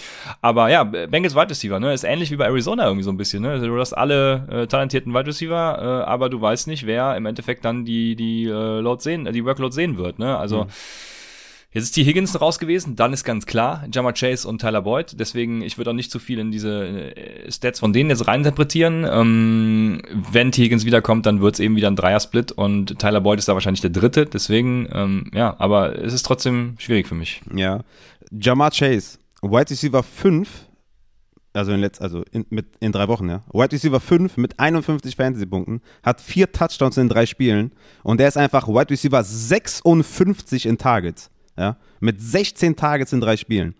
Und ich weiß, ne, Leute, die jetzt irgendwie neu dabei sind und, und Jamar Chase Zahlen sehen und sehen, dass er einfach ein Playmaker ist und ein geiler Spieler und viele Touchdowns macht und so, ne, und der denkt sich jetzt, boah, dieser Rafa, der ist ein ganz komischer Typ, also ich weiß nicht, was der da macht, aber der ist ganz komisch. Ey, bitte, sell high des Grauens, weil, also, White Receiver 56 in Targets, aber White Receiver 5 in äh, Fantasy Points, das kann, das korreliert einfach nicht, das muss das muss sinken. Deswegen, und äh, T. Higgins kommt ja erst zurück. Ich weiß, es hört sich crazy an, aber sell high, Jama Chase. Sell high. Wirklich. Sell high. Wenn du dafür einen Mike Evans zum Beispiel bekommst, hast du den Stil des Jahrhunderts hingelegt. Wenn du dafür vielleicht einen Mary Cooper bekommst, der jetzt, also jetzt gestern wenig Tages gesehen hast, einen Chris Godwin oder sowas, ja, oder Spieler, die jetzt irgendwie letzte Woche nicht so gut aussahen, McLaurin zum Beispiel oder sowas. Sell high, bitte sell high, weil das, das, das kann nicht so weitergehen. Der kann nicht diese Touchdown-Rate aufrechterhalten und der sieht einfach keine Targets. Der ist die Nummer drei in diesem Receiving Core, wenn T. Higgins dabei ist. Von daher ist Sell High auf jeden Fall. Da bin ich tatsächlich raus. Äh, da bin ich ganz anderer Meinung, weil äh, Jammer Chase immer noch den, äh, ja gut, jetzt wo. Higgins raus war, natürlich den besten Whopper, aber letzte Woche auch schon mit 0,62 den gleichen Whopper hatte wie. Higgins. Also er sieht halt einfach dann auch die Yards. Ne? Die Targets sind mir dann egal. Er sieht zwar weniger Targets, dafür mehr Air Yards und sieht von daher mehr Opportunity. Und ähm, ähm, dementsprechend ähm, würde ich nicht sagen, dass sich das groß ändert. Das ist ja dann immer im Team, ne? Das ist ja immer im Team. Ähm, also er hat in Woche 2 gegen Chicago hatte er zwei Receptions für 54 Yards. In Woche 3 gegen Pittsburgh vier Receptions, 65 Yards. Also wenn du jetzt sagst Yards, denkt man jetzt vielleicht, der hat irgendwie pro Spiel 100 Yards oder so. Aber das ist dann im Team, hat er vielleicht die meisten Yards. Aber wenn T. Higgins zurückkommt und er war bis zu dieser Woche Nummer 3 in Sachen Target Share, hinter T. Higgins, hinter Tyler Boyd. Und er hat halt einfach vier Touchdowns in drei Spielen gemacht. Und deswegen ist er für mich ein klarer Sell-High-Kandidat. Aber er ist ein Playmaker, ne? Das ist immer das. Auch wenn ich gefragt wurde am Sonntag, Start-Sit, Chase, habe ich immer gesagt, ey, er sieht wenig Targets, T. Higgins ist raus, aber er ist ein, er ist ein krasser Playmaker. Und wenn, also ich, ich bin auch so ein Typ, ich, wenn jemand viele Touchdowns macht, dann sage ich ja nicht, ja, Regression, der ist scheiße und verkaufen oder sowas, sondern ich, ich sage ja auch dann, ey, das ist ein Skill, ja, Adam Thielen einfach sein Skillset, dass er viele Touchdowns macht. Vielleicht ist es bei Jamar Chase genauso, aber ähm, für mich macht er einfach, performt er gerade so krass über seinem Level, was seine Targets angeht, äh, im Vergleich zu seinen Touchdowns, äh, dass ich einfach sage, den musst du hochverkaufen, wenn du dafür was krasses bekommst. Und du wirst wahrscheinlich einen Top 20 Wide Receiver bekommen für Jamar Chase. Ja, krass, okay. Also ich würde, da bin ich auf der Seite, wir würden einen super Trade eingefädelt kriegen, weil ich äh, würde ihn dann kaufen, wenn du sagst äh, Top 20 Wide Receiver. Ich weiß gerade, wer so Low-End äh, da ist, so 17 bis 20, hast du deine Rankings schon gemacht? Für diese Woche? Nee, also ähm, Also ich, ich würde jetzt zum Beispiel sagen, ein, ein äh, ja, Hopkins ist offensichtlich, ein Keen Allen, ein Terry McLaurin, ein Jefferson, ein Cooper, ein Godwin, ja, diese Range halt. Ja, das ist eine faire Range, würde ich sagen. Also äh, Jefferson Godwin würde ich zum Beispiel, da würde ich einen Jammer Chase für nehmen. Crazy, okay. Ja. ja. Ja, geil. Okay. Aber dann, äh, sehr schön. Äh, sind wir ja endlich mal auch wieder anderer Meinung. Das ist doch hervorragend hier bei Upside. Ähm, mal gucken, wo das Ganze hinführt. Dann haben wir die Steelers Offense und jetzt kommt mein äh, äh, most washed Quarterback äh, ever, äh, noch washeder als Peyton Manning es je hätte sein können.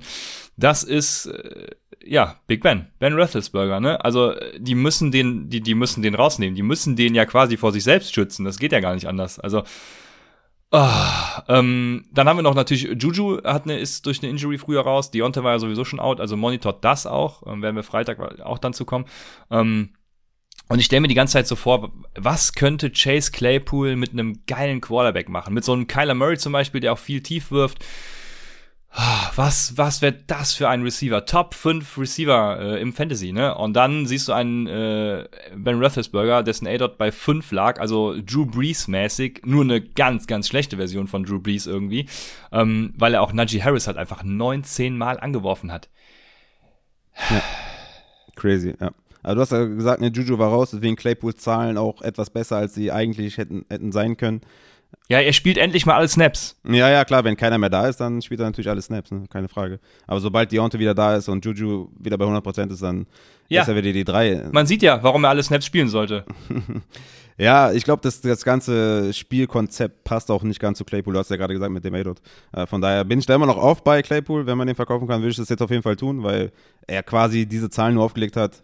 Also er ist ein Playmaker auch, ne? ist ein Deep Threat, aber da kommen halt keine Targets in die Richtung. Von daher ist er für mich auch ein, auch ein Sell-High-Kandidat, wenn man es irgendwie, wenn man es irgendwie machen kann. Ähm, ja, Najee Harris hat, glaube ich, am meisten davon profitiert, dass dann äh, Juju auch noch out war, der ja letztes Jahr schon dieser Checkdown äh, Running Back war auf der White Receiver Position. Diesmal haben sie ja einen richtigen Running Back, der auch fangen kann mit Najee Harris.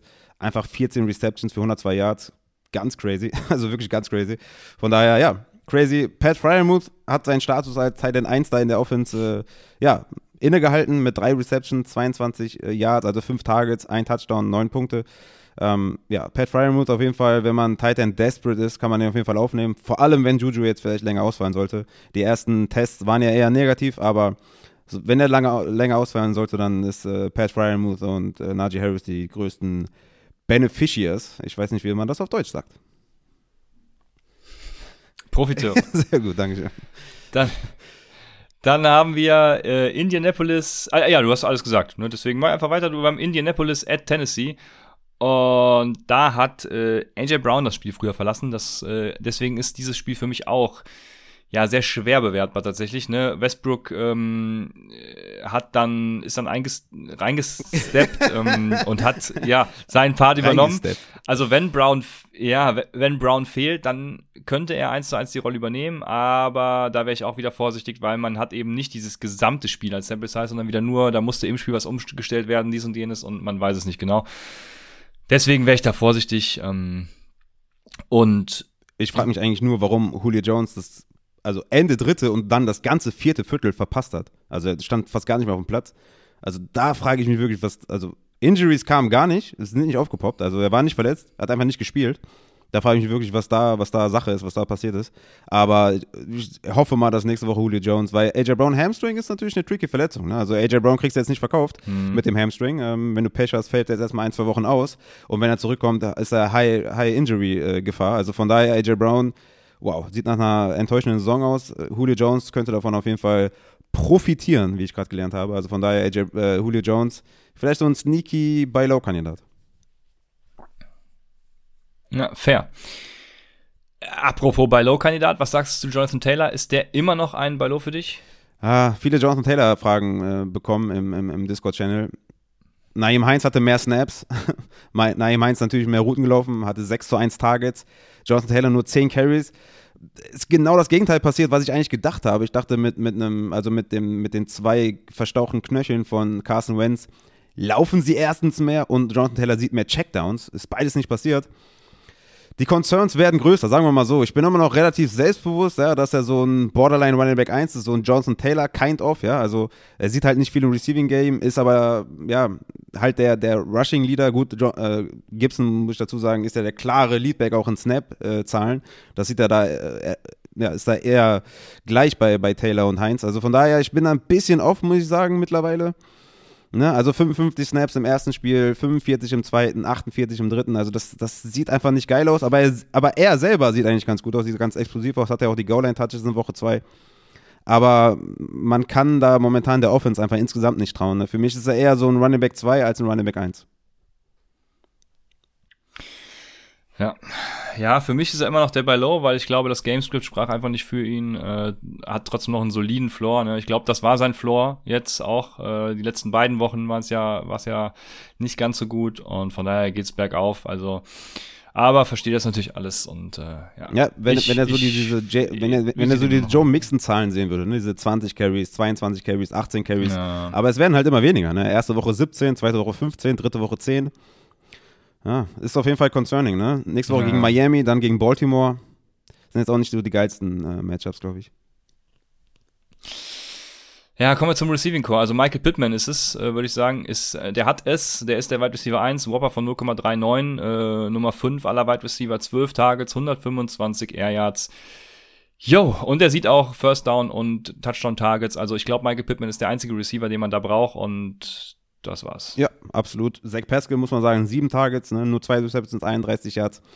Ist ein desperate, desperate Flex-Spieler. Wenn man auf Wide Receiver ganz, ganz schlecht aufgestellt ist, wäre ich in der 14er Liga auf jeden Fall auch ein Waiver-Kandidat. Aber ja, Pittman auf jeden Fall die klare Eins. Safe. Dann haben wir New Orleans at New England und äh, wow.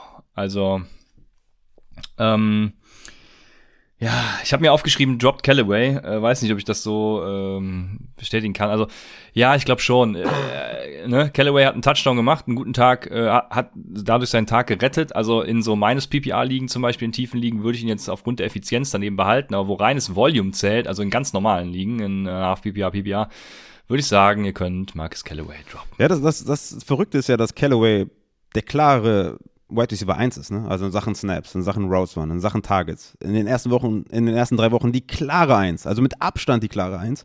Es ist aber irgendwie so eine, ja, James Winston ist so ein Game Manager, ja. Also James Winston ist ja, also außer beim Touchdown, war natürlich, das war natürlich James Winston in, in Hochform, ja. Vielleicht hat er auch gesehen, dass der Defender Callaway gehalten hat und wusste, dass eine Flagge kommt. Ich weiß es nicht. Äh, könnt ihr euch selber jetzt ausrechnen. Aber es ist in eine Game Manage äh, Offense irgendwie, es ist nicht explosiv. James Winston ist für mich genauso ein Drop-Kandidat. Also ich würde James Winston auf gar keinen Fall nächste Woche streamen oder ist für mich kein Streamer in dem Sinne. Ähm, von daher ist die ganze Offense ist halt nicht sexy. Camara ist quasi der einzige, den du starten kannst. Troutman ist natürlich auch eine reinste Katastrophe. Ne? Also ist der Snap-Leader unter allen Tight Ends. Ganz klare Sache. Auch läuft auch die meisten Routen, hat aber nur ein Target gesehen, weil diese Offense einfach auch nicht produziert. Ja, sie, sie, sie wirft einfach nicht viel. James Winston hat wirklich eine Low Percentage, was so, was so ähm, Würfe angeht. Ne? Also das ist ja, also das ist ja genau das Gegenteil von dem, was wir eigentlich erwartet hatten. Ja? Also in der ersten Woche hatte er 20 Passing Attempts, in der zweiten Woche 22, in der dritten Woche 21. Also what the fuck? Ja? Das ist wirklich crazy. Nächste Woche gegen die Giants, das wird ein absolutes ja, punktarmes Spiel. Also von daher, ich würde da nur Camara starten. Ähm, vor allem gegen diese Secondary ist Callaway auf jeden Fall auch kein Spieler, den du aufstellst. Danach gegen Washington. Also Callaway, ja, wenn du den droppen kannst für jemanden, der, der Sneaker Upside mitbringt, vielleicht für, für einen Beasley oder was, don't blame you. Ja, genau, das passt, glaube ich, auch ganz gut von der Range. Dann haben wir das New England Backfield und ich frage dich, was ist da los? Brandon Bolden hat nur einen Touch weniger als äh, Damien Harris ist das dem Gamescript geschuldet oder siehst du da irgendwelche, wie hoch ist der Panikfaktor? Ja, der Panikfaktor ist tatsächlich bei mir gar nicht so hoch. Ähm, der war ja bis Woche 3 in Sachen Carries ein Top 5 Running Back. Ja. Also in der ersten Woche hatte er 23 Carries, in der zweiten Woche 16 Carries. Der war ganz oben, äh, was Opportunity Share angeht. Ich glaube, das war Gamescript und er hatte eine Verletzung am Finger. Ich glaube, das hat ihn wahrscheinlich auch ein bisschen limitiert. Plus natürlich eine gute Defense mit den New Orleans Saints. Alles irgendwie so eine Mischung aus allem. Für mich ein Buy-Low-Kandidat mit der Ansage, dass wir nächste Woche gegen Tampa Bay spielen. Ne? Also da kannst du ihn quasi nicht aufstellen. Vielleicht ähm, dann Woche 5 gegen Houston, Woche 6 gegen Dallas, Woche 7 gegen die Jets. Vielleicht in Woche 5 bei, also günstig kaufen, vielleicht nächste Woche noch abwarten. Äh, dann geht der, geht der Wert wahrscheinlich noch ein bisschen runter. Aber für mich ist er auf jeden Fall auf der Liste, den man, äh, auf jeden Fall auf der Liste ne, für, für Buy Low Kandidat, weil er meiner Meinung nach der, der Leader ist und James White fällt ja wahrscheinlich auch aus. Und ich hoffe, das hat mehr mit der Verletzung zu tun gehabt bei Damien Harris als äh, mit seinem Skillset, weil Bolden ist jetzt kein Gamechanger. JJ Taylor, ich weiß, du magst ihn, glaube ich, ganz gerne, aber äh, hat jetzt auch nicht wirklich stattgefunden. Ne? Ein Carry, zwei Receptions. Also ich glaube, das wird schon mehr Richtung äh, Damien, Damien Harris wieder gehen und äh, ich glaube, das war mehr Gamescript und mehr Verletzungen als alles andere. Mit JJ Taylor habe ich gar nichts am Hut. Okay, ähm, habe ich aber, Ich glaube, das war Adrian dann oder so. Äh, es kann sein, ja. Stevenson fand ich auch äh, ganz geil, aber der ist ja aber auch. Aber der könnte, äh, der könnte natürlich jetzt davon profitieren, dass äh, James White ausfällt. Vielleicht aktivieren sie ihn und dann könnte er vielleicht bei Damien Harris sogar wieder reinfressen. Aber wie gesagt, warten wir mal nächste Woche ab. Ich glaube, nach nächster Woche kann man Damien Harris ganz gut kaufen. Also genau, ich glaube, es war halt äh, Gamescript abhängig, was es dann nächste Woche gegen Tampa Bay wieder sein wird, weil sie mehr werfen werden und von daher ähm, passt das schon. Dann haben wir Miami at Las Vegas und ähm, ich, im Moment würde ich wahrscheinlich so ein paar Trade-Angebote äh, für Jalen Waddle raushauen mit diesem Video, wo er den Safety äh, fängt und einfach sagen, ey, der kann gar nichts oder so. Das nehmen bestimmt viele an. Also ich würde sagen, ich habe erstmal gelacht, als ich dieses Play gesehen habe, aber ich würde sagen, es startet Waddle. Er ist für mich der Wide Receiver, den man in Miami äh, ownen sollte wenn er die, diese, diese, die Volume mit Jacoby Brissett weiter sieht, dann ist es für mich auch äh, kurz egal, in welcher Offense er da spielt, weil dann ist er für mich, dann killt die Volume einfach, ne? Ja, Brissett hat die Sache ganz gut gemacht, ne? Kann man nicht anders sagen. Also war natürlich auch, die haben sehr viel den Ball geworfen, 49 Mal den Ball geworfen, 32 davon angebracht. Also Brissett auf jeden Fall mit so einer kleinen Ganzlinger-Mentalität, auch ein geiler Typ, wie ich finde, auch in meiner Zeit dann und so, richtig cooler Motivator und so. Ah, cooler Typ, ich mag den irgendwie. Ähm, aber ja, klar, ich meine, wenn Waddle da den, den höchsten Target hier bekommt, dann muss man es immer auf der Rechnung haben. Wenn man 13 Targets bekommt, muss man es immer auf der Rechnung haben. Für mich auch der Playmaker in dieser Offense. Äh, aber schwierig, Woche für Woche zu starten. Ne? Also, das ist schon schwierig in, in dieser Offense von Miami, ja, die nicht wirklich explosiv ist. Also, ich weiß nicht. Also, gegen Indianapolis nächste Woche, ob ich den da aufstellen würde, dann Woche 5 gegen Tampa Bay, das ist sehr, sehr unsexy vom Matchup her. Ne? Ja, es ist halt auch ein bisschen schade, dass die Jane Waddle da so äh, kurz einsetzen. Ich muss mir gerade den A-Dot angucken. Ein A-Dot von, also Average Depth of Target, durchschnittliche Target-Tiefe von drei Yards. Das heißt, drei Yards von der Line of Scrimmage weg wird er angeworfen. Wenn sie ihn noch ein bisschen tiefer da laufen lassen, auch mal Medium äh, Routes und, und vielleicht auch mal eine lange Route, dann äh, wird es noch besser mit Jane Waddle. Und darauf beruht so ein bisschen auch meine Hoffnung, aber trotzdem Volume Kills für mich und ähm, ja, wir werden sehen. Also es ist für mich keiner, für den ich die Andrew Hopkins jetzt abgeben würde, ne? aber hier kam gerade die Frage ähm, wegen ja. Will Fuller und dann noch die Frage von Olala Ribery, war der nicht direkt verletzt? Er hat sich kurz verletzt, kam aber dann wieder. Ähm, also das kann man nicht als Sample Size nehmen, dass er jetzt irgendwie drei Viertel raus war oder so. Der kam relativ schnell zurück. Ja, Will Fuller hat halt nur sechs Tages gesehen und äh, Waddle halt irgendwie 13. Von daher ist das ja re relativ eindeutig, wer da die präferierte Option ist. Devonta Parker ja auch mit einem relativ miesen Drop, also hätte den gefangen, wäre wär die Air jetzt auf jeden Fall auch ein bisschen schöner gewesen. Also ja, ich würde sagen, es ist zurzeit eher Waddle, Danach dann Parker und Fuller teilen sich das so ein bisschen, aber wirklich aufstellen, wirklich sexy finde ich davon tatsächlich kein. Krasser Bounceback von Mike Gesicki. Ne? Ich hatte ja in Woche 1 gesagt, drop den, äh, weil er einfach kein Teil der Offense ist. Mit Tour, zumindest war er das nicht. Jetzt mit Jacoby Brissett, 12 Targets, 10 Receptions, 86 Yards. What the fuck? Also vielleicht doch wieder ein Waiver-Kandidat, ich weiß es nicht. Ist halt Tight End Landscape, aber den Shot kann man mal wagen, ne? Mein, also wie gesagt, erste Woche drei Targets, äh, zweite Woche sechs Targets, das ist einfach zu wenig, aber jetzt mit zwölf Targets ist er wieder zurück auf der, auf der Karte auf jeden Fall. Äh, das sollte man auf jeden Fall im Hinterkopf behalten und äh, ja, Running Back Situation, es ist Gaskin, sonst gar nichts. Aber es reicht wahrscheinlich irgendwie nicht, äh, um ja, so ein Running Back 2 mit Upside zu sein oder auf der Flex mit Upside. Dazu ist einfach die Offense etwas zu schlecht. Und, ähm, aber Gaskin, wenn man den hat, stellt man den wahrscheinlich Desperate-wise trotzdem auf. Ne? 13 Carries, 65 Yards, 3 Receptions, 9 Yards, aber die Offense ist einfach nicht explosiv genug. Ja, ich äh, würde ihn jetzt auch nicht irgendwo auf die Receiver-Flex stellen oder so. Auf Titan muss man gucken, was für Matchups der hat. Das ist wie immer äh, Matchup-abhängig. Und äh, ja, aber schön zu sehen auf jeden Fall, ja, dass er da Leistung zeigt. Dann haben wir die Gegenseite. Kenyon Drake, würde ich sagen, ähm, kann man schon fast droppen. Ne? Also Kenyon Drake ist jetzt ist keiner, den ich aufstellen würde in den nächsten Wochen, egal bei welchem Matchup. Sollte man, die, die viel spannendere Frage für mich ist, sollte man Peyton Barber aufnehmen, solange Josh Jacobs verletzt ist? Ja, sollte man auf jeden Fall. Kenyon Drake ist für mich kein Drop-Kandidat. Also in der ersten Woche hat er elf Touches, zweite Woche zwölf Touches. Dritte Woche wieder elf Touches.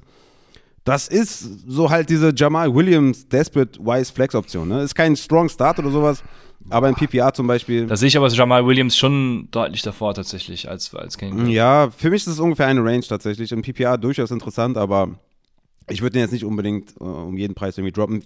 Für mich ist es halt super überraschend, dass der einfach, ich glaube, der kriegt ja, hm. was so Running Back Geld angeht, das 15. meiste Geld äh, auf der Running Back Position.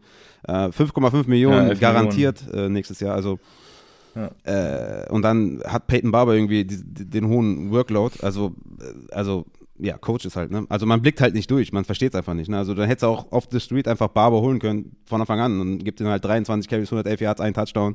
What the fuck, ne? Keine Ahnung, hättest du auch einfach äh, Giovanni Bernard holen können anstatt Drake, dann hättest du dieselbe Production gehabt. Also crazy, was Coaches teilweise machen. Äh, überrascht mich auf jeden Fall krass, dass Kenyon Drake einfach nur der klare Receiver ist, halt so ein James White, äh, Jamal Williams Verschnitt.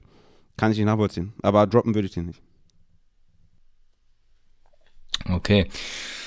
Dann haben wir die Receiver, also Brian Edwards ist immer noch klar der Nummer 1 Receiver in Real NFL. Leider überträgt sich das nicht in Fantasy. Bisher auch tatsächlich viele schlechte Matchups gesehen, jetzt am Wochenende ja auch wieder. Ähm, gegen, ähm, oh, wie heißt der, Byron Jones, ne, wenn ich richtig liege. Ähm, und von daher, ja.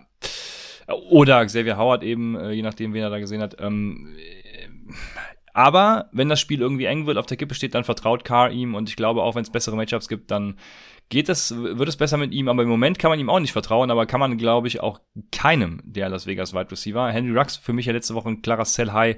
Ähm, Jetzt Renfro natürlich, wenn man ihn hat in Sell High und äh, im Moment möchte ich davon tatsächlich keinen starten, außer in meines PPA-Ligen starte ich Brian Edwards, aber sonst nicht. Und Dan Waller bei Low, ne? Also zweite Spiel in Folge mit nur, ja, klar, nur sieben ja, Targets, fünf Receptions, also Back-to-Back-Wochen.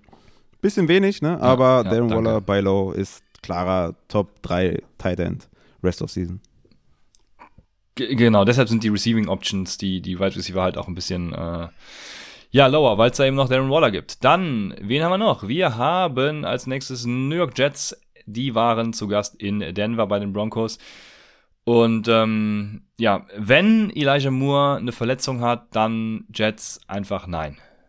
Ja, wie gesagt, ich kann mich da nur wiederholen. Ich bin ganz klar bei Corey Davis. Ähm, hatte wieder, also also führt das Team ja gnadenlos in Targets an, deswegen bin ich ja einfach bei ihm. In der ersten Woche sieben Targets, jetzt wieder zehn Targets. Also Corey Davis ist für mich da der Guy to own. Hat jetzt in dem schweren Matchup immerhin äh, 6,6 Fantasy-Punkte gemacht. das ist jetzt nicht viel. Aber immerhin hat er ja zehn Targets. Äh, jetzt gegen Tennessee, Atlanta. Für mich ein klarer Start.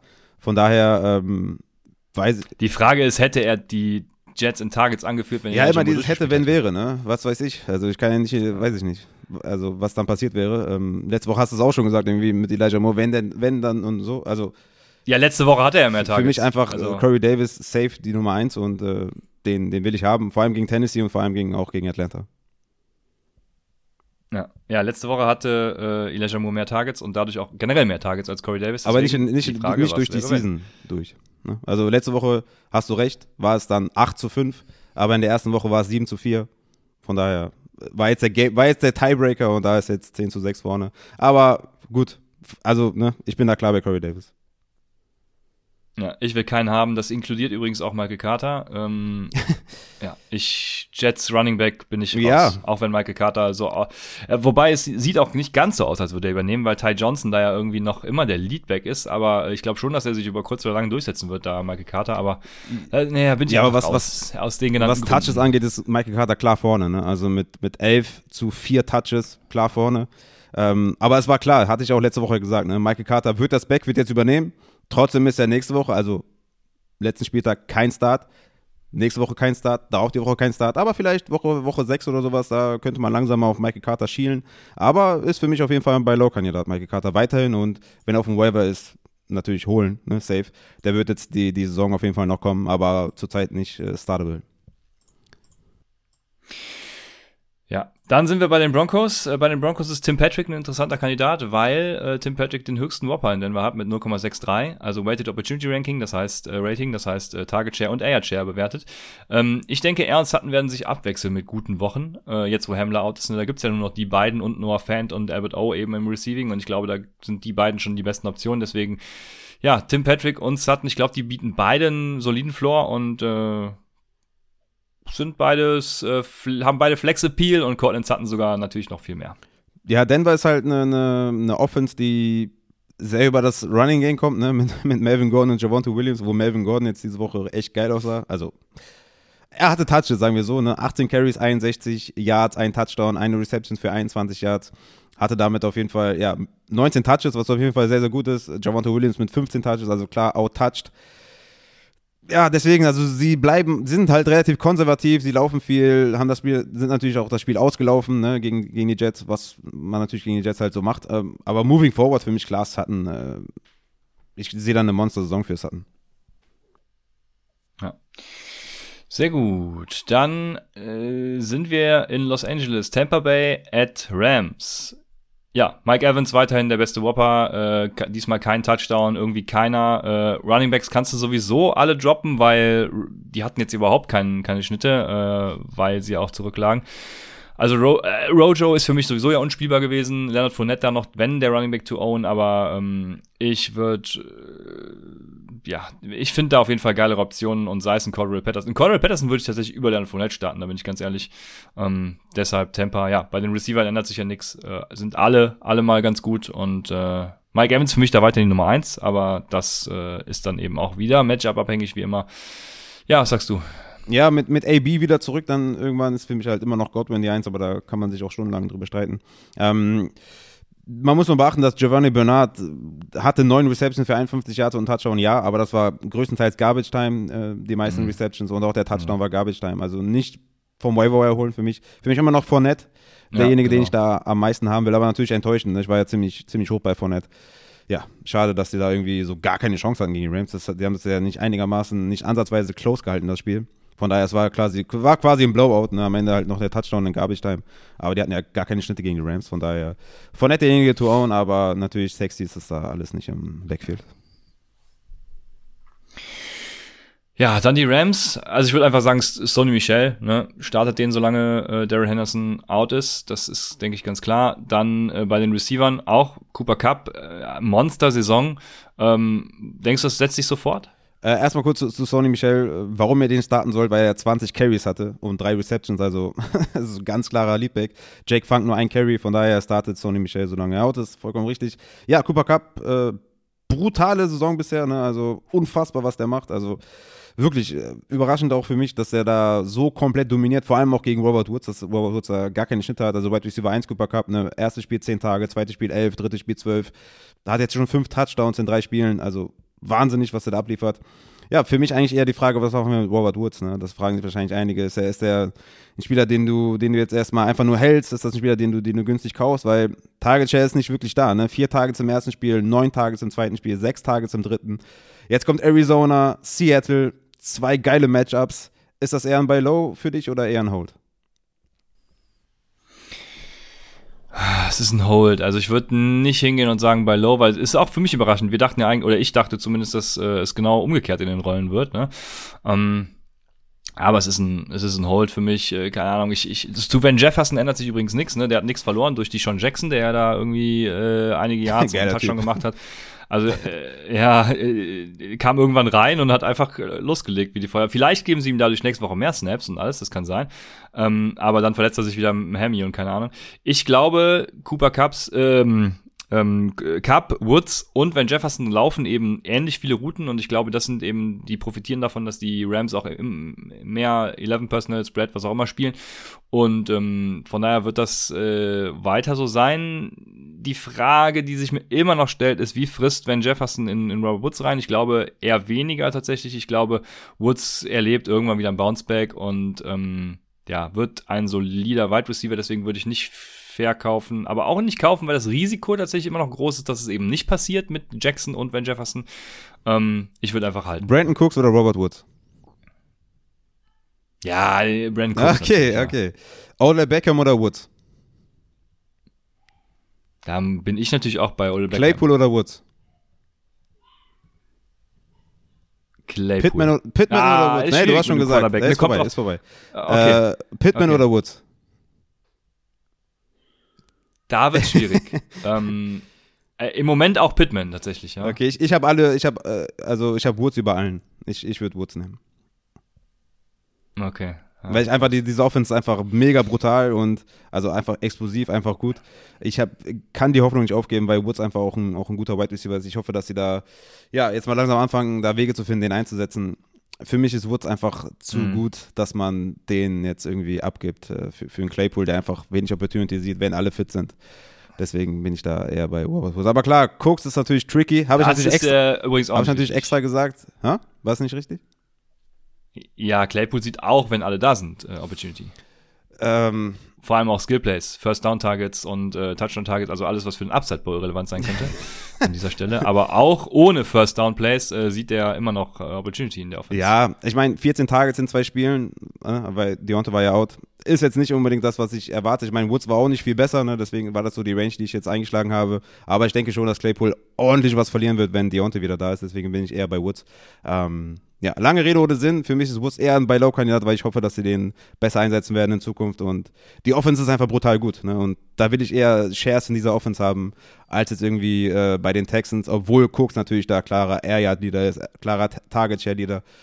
Das ist auf jeden Fall so eine Range, die ich auf jeden Fall ähm, anvisieren würde. Ne? Cooks und Woods, das ist schon sehr, sehr close. Aber danach Claypool ist für mich klar Woods auf jeden Fall.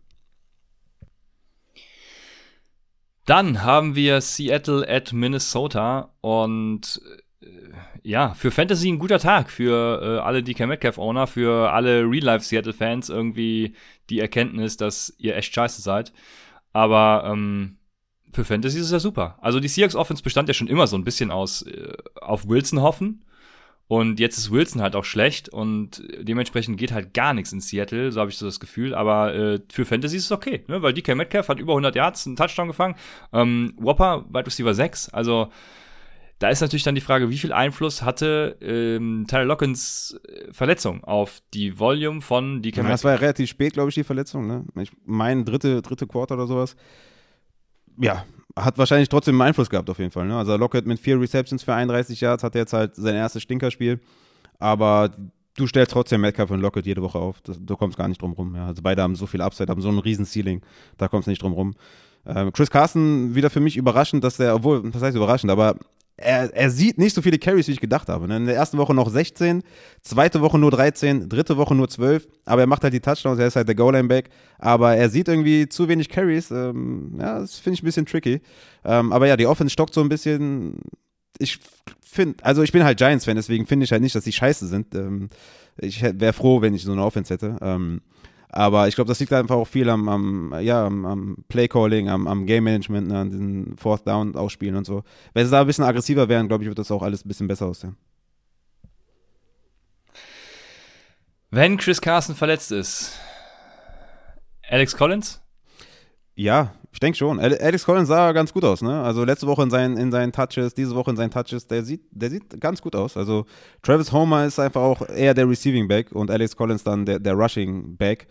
Ich glaube nicht, dass das so ein, dass das so ein, ähm, ja, dass es so ein Workhorse-Kind of Spieler ist, Alex Collins. Ich glaube, das wird, wird sich das dann teilen Mhm. mit Homer.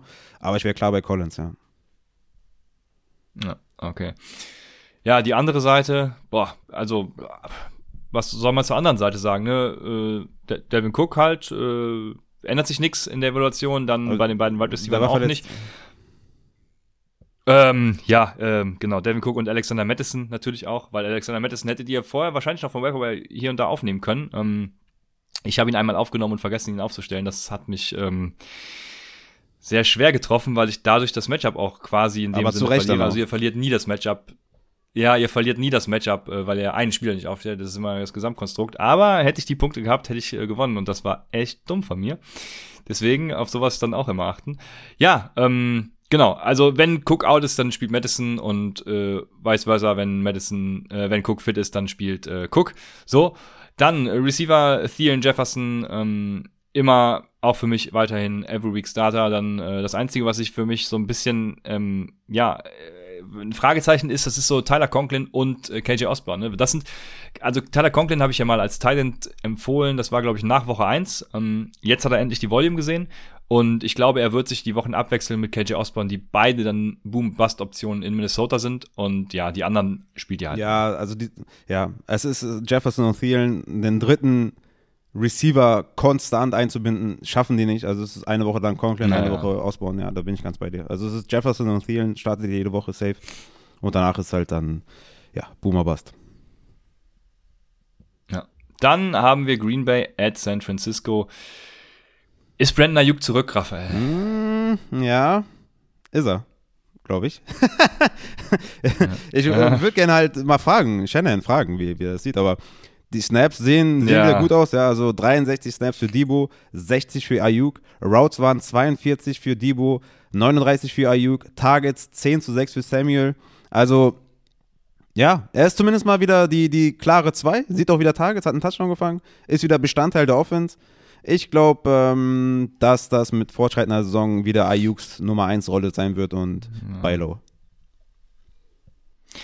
Ja, auf jeden Fall, glaube ich auch. Ähm, Debo Samuel frisst es halt komplett rein. Der hat nur noch einen Whopper von 0,56, ist eben dann so gesehen wieder der alte. Ähm, für mich stellt sich noch die große Frage, was passiert, wenn Trey Lance startet, weil Jimmy Garoppolo ist auch einfach ultra schlecht. Ne? Also ähm, ja, das braucht man halt auch nicht, kann man nicht anders sagen. Also äh, deswegen die Frage, wann switchen sie endlich zu Lance und dann verändert sich ja, könnte sich das Spiel wieder ganz verändern. Ne? Wen, äh, ja, wie sind seine Reads, seine präferierten Targets auch, was weiß ich, äh, seine Go-To-Guys. Also das ist noch die Frage, die sich mir stellt, aber ähm, ja, ich würde Brandon Ayuk kaufen, wollte ich ihn ja schon immer, aber äh, ihn wollte ja keiner verkaufen, das war immer mein Problem. Deshalb einfach gucken und Tee trinken. Was ist, äh, was ist mit Trey Sermon? Ist das für dich, äh, ist das für dich ein, also ich sag's nur ganz hart, ist das für dich ein Cut-Kandidat? Weil Elijah Mitchell wird wahrscheinlich nächste Woche zurückkommen. Trey Sermon hatte diese Woche 10 Carries, 2 Receptions und der Mann dahinter, und ich hatte das im Livestream ja gesagt, wer weiß, vielleicht ist es ja Kittel dieses Jahr der Run, äh, dieses, dieses Spiel der Running Back oder vielleicht auch Ayuk der Running Back. Nein, es war Kyle Juszczyk, ja, mit fünf Carries und vier Receptions, also neun mhm. Touches von Juszczyk und Sermon, klar, Leadback, keine Frage mit zwölf Touches, aber dass er ihm nicht die Full Workload gegeben hat, sagt, glaube ich, alles, oder? Weil Elijah Mitchell hat es ja letzte, letzte Woche gesehen und wenn er wiederkommt, wird Trey Sermon safe auf die Bank verlegt. Also ich habe da null Hoffnung für Trey Sermon, dass da in der Saison noch irgendwas in seine Richtung passiert. Es sei denn, es fallen wieder alle aus, aber dass Kyle Juszczyk da neun Touches gesehen hat, das ist crazy. Absolut, so ist es. Also Trey Sermon könnte auch droppen und ähm, Elijah Mitchell wird nächste Woche wieder spielen, wenn er da ist. Ja. Ja, ja dann haben wir Green Bay. Die Green Bay Receiver erstmal, äh, keine Ahnung. also da kann man auch nur Adams von ownen, ne, mit einem Whopper von 1,37, äh, 18 Targets, also bester Receiver der Woche, ähm, was die Opportunity dann angeht. Ja, und außerhalb dessen möchte ich da tatsächlich auch keinen haben. Es sind, glaube ich, jetzt muss ich gerade mal gucken, ich glaube, es sind auch sechs, sieben verschiedene Receiver angeworfen worden. Also ähm, ich glaube, Aaron Rodgers will außerhalb dessen auch keinen haben. Zwei, vier, sechs, acht Leute haben neben Devonta Adams mindestens ein Target gesehen. Huh, nein, danke. Ja, klar. War ja letzte, letzte Saison mit Valdez Gantling ja einfach Boomer-Bust-Wochen ne? und mm, äh, von mm. daher klar, Adams die Eins. Aaron Jones äh, hat seinen Status als Top sieben Running Back, würde ich jetzt schon fast sagen, etabliert, ne, mit, mit 21 Touches, mit Touchdown, 16 Fantasy-Punkte gegen San Francisco. Das kann ich auf jeden Fall sehen lassen. Ja, von daher braucht man keinen großen Takeaway machen.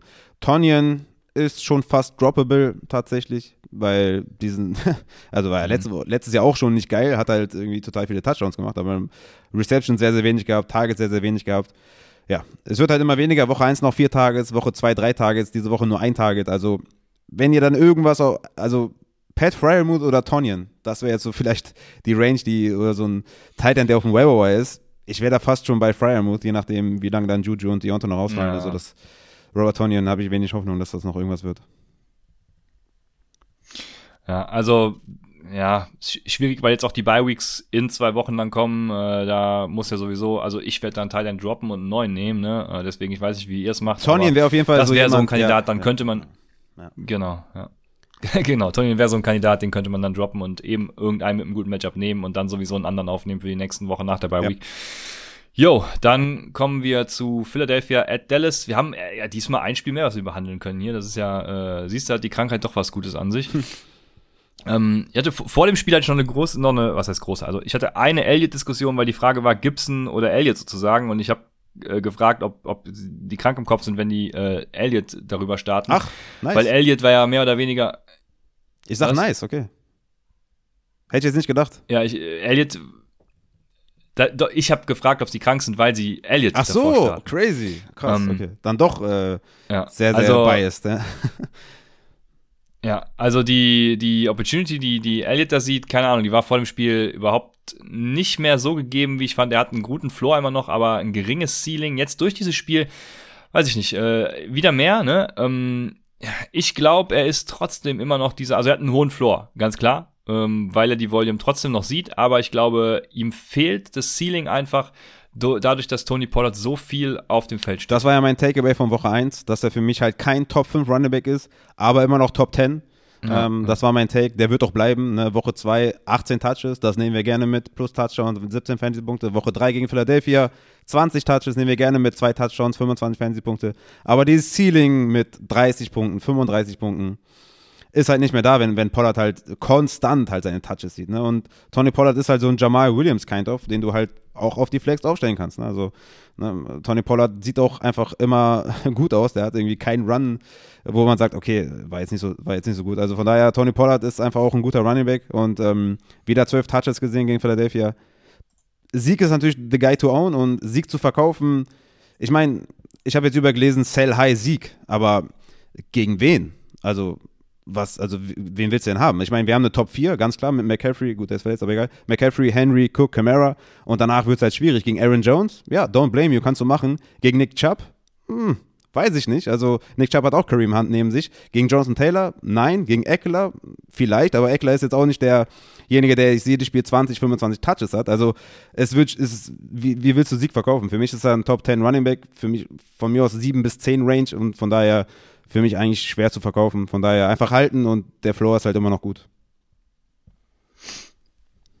Okay, ja, ich würde ich würd ihn gegen so, so Mixen, äh, JT, Eckler, Gibson natürlich auch dann äh, verkaufen tatsächlich. Ja, gegen, gegen Gibson auf keinen Fall. Also gegen Gibson auf jeden Fall. Nicht. Weil da sieht äh, Elliott einfach auch mehr Touches als Gibson. Dann haben wir die Receiver in äh, Dallas und da waren ja wieder super viele beteiligt, unter anderem auch Tight Ends. Dalton Schulz auf einmal äh, da der Target und Whopper Leader. Also ähm, ich dachte ja, Cedric Wilson profitiert äh, von Gallups Ausfall, was er auch getan hat. Klar, äh, Cedric Wilson mit dem zweithöchsten Whopper, äh, vier Targets. Ja, aber trotzdem, äh, ist trotzdem nur ein Touchdown-Dependent Flexer und eigentlich sollten da Murray Cooper und CD Lamb die Volume sehen und irgendwie macht es ein Schulz. Äh, das hat mich schwer irritiert. Ja, auf jeden Fall, ja. Für alle Cooper und Lamb-Owner war das natürlich ein Reinfall. Äh, ja, passiert halt mal, die waren halt früh in Führung, haben das Spiel, sind das Spiel dann ausgelaufen hinten, hinten raus. Also da werden wieder bessere Wochen kommen. Cooper und Lamb sind beides Safe Starts und Schulz, ja, hat jetzt einen Touchdown gemacht, aber äh, Routes Run, Schulz und Jarvin equal mit 20, also von daher kann das nächste Woche auch schon wieder anders aussehen. Ich kann mich erinnern, bei dem Touchdown, dem einen Touchdown von Schulz, sind beide, glaube ich, so eine Fade Route gelaufen oder war das eine, eine Out Route? Ich bin mir nicht ganz sicher, aber der eine rechts, der andere links, also beide dieselbe Route gelaufen. Schulz war halt offen, von daher kann das auch nächste Woche wieder andersrum aussehen. Es ist eher so ein Committee Tight End, aber Dalton Schulz, je nachdem wie desperate man ist, kann man ihn auf jeden Fall aufnehmen. Sehr gut. Dann, ja, ich habe mir nur aufgeschrieben, äh, Philadelphia habe ich mir nur äh, ähm, Kopfschüttel aufgeschrieben. Also, ja, keine Ahnung. Ähm, weiß es nicht. Ich, Im Moment, also ich dachte nach Woche 1 echt, Devonta Smith und Jalen Hurts, das wird ein Duo, was du in Fantasy halt äh, das ganze Jahr über gut begleitet, was sich das ganze Jahr gut begleitet. Wollte auch Devonta Smith ähm, öfters mal haben. Ja, und diese Woche ist es dann wieder so, da ist Jalen Rager dann, dann mit drin. Devonta Smith rettet sich noch mit einem Touchdown, hat aber sonst nur 28 Yards irgendwie und, und Zach Ertz ist auch wieder dabei. Ja, was sagst du zu Philadelphia? Ja, Devonta Smith ist halt jede Woche ein Flexer mit Upside und bei Low Mike Sanders. Klarer Leadback, ich meine, war jetzt, war, jetzt nicht, war jetzt nicht nice, hatte nur zwei Carries und, und äh, drei Receptions, also fünf Touches insgesamt. Aber er ist ganz klar vor Gainwell und da werden wieder bessere Gamescript-Situationen kommen. War einfach ein Off-Week für, für irgendwie alle außer ja, für Earth, der den Touchdown gefangen hat, kleiner Bounceback, ähm, aber kann man auch nicht ganz relyen an, an ihm, ja, da kann man nicht ganz festhalten.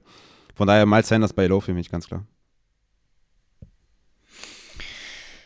Ja, Miles Sanders tatsächlich mit, äh, mit besseren Snapshares, als ich es erwartet hätte. Ähm, mal gucken, wie sich das so fortsetzt. Ähm, von daher, mir wird gerade eben gesagt, äh, Devonta Smith hatte keinen Touchdown. Kann sein, dass ich hier in unserer äh, Shiny-App bin, wo natürlich auch Strafen mitgezählt wurden. Weißt du, ob ein äh, Touchdown von Strafen Also Devonta Smith hat drei Receptions. Ist. Ich werde das mal gerade Drei Receptions, 28 Yards, keinen Keinen Touchdown, ja. Dann entschuldigt bitte die Fehlinfo, weil äh, in dieser Shiny-App sind auch Strafen mit dabei, weil wir natürlich da die Opportunity tracken wollen und ähm, ja, da kann Devonta Smith halt nichts für. Deswegen sorry dafür. Also hat Devonta Smith sogar einen scheiß Tag gehabt und äh, dann bin ich ja noch mehr auf. Also äh, Entschuldigung. Ja, Aber Miles Sanders hatte mehr äh, vom Spiel als Kenny Gainwell, das ist ganz klar. Deswegen, ja, ähm, wenn sich das so fortsetzt, dann äh, muss ich auf deine Seite wechseln. Aber ich äh, bin da ja tatsächlich sehr skeptisch. Aber wir sind mit dem letzten Spiel durch und kommen zu unseren Wire Targets. Wenn ihr sie nicht jetzt sowieso schon wisst, weil wir alle Spiele behandelt haben. Aber ein Spiel haben wir nicht behandelt und äh, da kommt, glaube ich, der größte Wire Target, das ist das größte Wire Target diese Woche her, vor allem für Christian McCaffrey Owner. Also als Christian McCaffrey-Owner würde ich wahrscheinlich alles reinbuttern, aber äh, Chipper Hubbard natürlich äh, die, das Nummer 1 Target, weil er jetzt drei Wochen oder mehr von den verletzten CMC ersetzt. Ja, ich glaube, es werden maximal nur drei. Äh, so hatte ich das auf jeden Fall bei letztem Stand bei Inside Injuries. Ähm, die sagen ja, fünf Wochen wäre okay. gut, aber sie halten es realistisch, dass maximal drei sind, weil Spieler halt früher zurückkommen, als sie eigentlich sollten. Trotzdem, drei Wochen High-End Running Back 2 Production kostet. Und Mike Davis war letztes Jahr ein Burner auf dem, auf dem Waiver Wire Target, der war Running Back 1, also 12. Ähm, also, wenn du C-Mac-Owner bist, dann, ja, alles ist halt scheiße, ne? dann, ja, dann, ja, dann, dann hast du keine Möglichkeiten mehr, irgendwie, irgendwie zu, zu reagieren. Aber ja. 50 Prozent äh, sehe ich da auf jeden Fall schon realistisch. Vielleicht auch ein bisschen mehr, je nachdem, wie die Liga so ist. Das ne? ist auch immer schwierig. Also wenn ich jetzt in einer aggressiven Liga bin, wo jetzt schon für, weiß ich nicht, für Sony Michel 80 äh, oder Mitchell. Mitchell 90 Dollar gegangen sind, so, ja. ja. dann musst du halt 100 setzen. Was willst du machen? Ne? Du weißt halt, sonst bekommst du den Spieler halt nicht. Aber um, ich wäre eher so bei 50 Prozent, 60 Prozent vielleicht. Ich hätte auch ein bisschen Angst vor Royce Freeman, weil Schuber Hubbard dieses Receiving Upside von Mike Davis letztes Jahr nicht hat. Vielleicht Royce Freeman ne, sneakt vielleicht ein bisschen rein, tut ihm weh. Aber Chuba Hubbard ist für mich auf jeden Fall ein Running Back 2 und der kostet halt Geld. Und auch wenn ihr zum Beispiel 0-3 jetzt gegangen ist, äh, gegangen seid, wie ich zum Beispiel übrigens äh, Intro verkackt, sorry. Wer 0-3 gegangen ist, ne, ist nicht nice, aber ihr könnt die Playoffs immer noch äh, erreichen. Und Chiba Hubbard ist auf jeden Fall ein guter, guter, gutes Target für 0-3-Teams, die jetzt irgendwie einen Turnaround hinbekommen müssen, die ja wahrscheinlich irgendwelche Schwächen haben, es sei denn, die sind wie ich 0-3 mit einem sehr, sehr guten Team, einfach unglücklich zweimal, äh, zweimal verloren, einmal zurecht, aber zweimal sehr unglücklich verloren. Ähm, würde ich Chiba Hubbard auf jeden Fall auch 50, 60 Prozent rausknallen, weil du musst jetzt gewinnen. Ne? Also du kannst jetzt nicht 0-4, 0-5 gehen, sondern du musst jetzt von Spiel zu Spiel denken. Und von daher, Chuba Hubbard, da würde ich auf jeden Fall auch einiges rausknallen. Also 60 Prozent ähm, ist so mein Rat. Ja, ich hätte auch, ich hätte 50 gesagt, aber 50 bis 60, da können wir uns wahrscheinlich sogar darauf einigen. Ähm, dementsprechend, ja, passt das. Dann, letzt, wir haben letzte Woche ja, und vorletzte Woche auch schon Cordell Patterson genannt, äh, Michael Carter genannt. Deswegen, es, ist, es sind keine neuen Namen dabei, außer Chuba Hubbard, aber für diese Leute, die festigen sich eben als, äh, also vor allem Cordell Patterson festigt sich bei mir als klarer, klares Wire Target. Michael Carter, wenn er dann übernimmt, auch. Peyton und ähm, du hattest noch wen? Und ja, klar, genau, Peyton Barber, wenn Josh Jacobs dann weiterhin ausfällt, natürlich auch. Und das. Aber Reihenfolge auf jeden Fall für mich äh, Chuba Hubbard, dann Patterson, Barber und dann, ja, Michael Carter ist wahrscheinlich auch nicht mehr da. Aber wenn, wenn er da wäre, wäre er meine zwei, aber ja, also Hubbard ist auf jeden Fall die klare Eins. Ja, okay, ich habe ich hab Hubbard, Patterson, Carter ähm, und mit Barber wahrscheinlich dann Barber nach, Patterson, äh, je nachdem, wie lange Josh Jacobs ausfällt. Aber ansonsten, ja, eventuell Barber auch dann ganz als Vierter, aber Hubbard und dann Patterson hätte ich. So, dann kommen wir zu den Wide Receivers und ähm, ja, Wen hast du als Wide Receiver bei Targets? Ja, Terrace Marshall haben wir, glaube ich, auch jede Woche, aber der ist halt immer noch nicht äh, high-owned. Also, ja, jetzt mit dem Ausfall von, von McCaffrey könnte da auch ein bisschen was in Terrace Marshalls Richtung auf jeden Fall gehen. Vielleicht die letzte Hoffnung auch für Robbie Anderson Owner, dass der vielleicht auch was auch davon profitiert. Hat er im letzten Spiel nicht, aber irgendwie die letzte Hoffnung will man da vielleicht nicht aufgeben. Äh, Emmanuel Sanders natürlich klar, zusammen mit Cole Beasley, je nachdem wer halt noch da ist, kann man eh nicht viel setzen, meiner Meinung nach. Christian Kirk, für mich auf jeden Fall auch ein Waiver Target, auch die letzten Wochen ja auch gewesen, genau wie Tim Patrick und Brian Edwards. Also da ist nicht viel Neues dazugekommen tatsächlich. Ja, Terrence Marshall, äh, ganz klar, Emmanuel Sanders, Tim Patrick, genau, hast du gesagt. Äh, hast du Curtis Samuel genannt? Ich, ich nee. nee. glaube nicht, ne? Äh, Curtis Samuel, Curtis Samuel soll ja für Woche 4 wiederkommen, also ähm, ich glaube, diese Washington Offense bringt trotzdem nichts für Curtis Samuel, aber für so ein paar Prozent, keine Ahnung, zwei, drei Prozent auf Curtis Samuel und darauf hoffen, dass es dann irgendwie so wird wie letztes Jahr, ähm, dass er da eine gute Zweierrolle einnimmt neben Terry McLaurin, was Terry McLaurin ja gerade schon nicht tut in dieser Offense. Aber Curtis Samuel wäre für mich trotzdem einer, den ich stashen würde. Ähm, nach Tim Patrick tatsächlich und nach Terrace Marshall, aber dann glaube ich sogar vor Emmanuel Sanders. Ja. Ja, ist für mich, äh, ich sag's immer wieder, aber es ist für mich tatsächlich einfach auch eine Suppe. Also Terrace Marshall, Sanders, Kirk, Beasley, Tim Patrick. Also ich Ja, würde dafür okay, alle, fair. Ja, je nachdem, wie desperate man ist, 7 bis 10 Prozent und dann gucken wir, was man bekommt. Das ist ja so mein Advice, wenn ich jetzt Spieler eng beieinander habe, dann biete ich halt für alle das gleiche Geld und gucke halt, wen ich bekomme. Ist ein bisschen, ist ein bisschen langweilig und, Und- irgendwie, aber ist halt, ist halt einfach so. Fällt für dich Josh Gordon auch in diese Suppe, wenn er bei KC unterschreibt? Ja, es ist, äh, es ist, äh, wenn Josh Gordon spielt, ist, ist er immer, äh, er ist halt irgendwie ein geiler Typ, ne? Also, äh, er ist halt ein physischer Wide Receiver, Das der Problem- den Chiefs fehlt. Aber ja, wir haben vielleicht auch gedacht, dass er bei den Seattle Seahawks letztes Jahr irgendwas gemacht hat. Hat er gar nichts gemacht.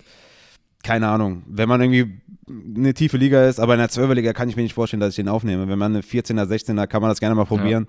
Aber ich würde da auch 1% geben und das war's.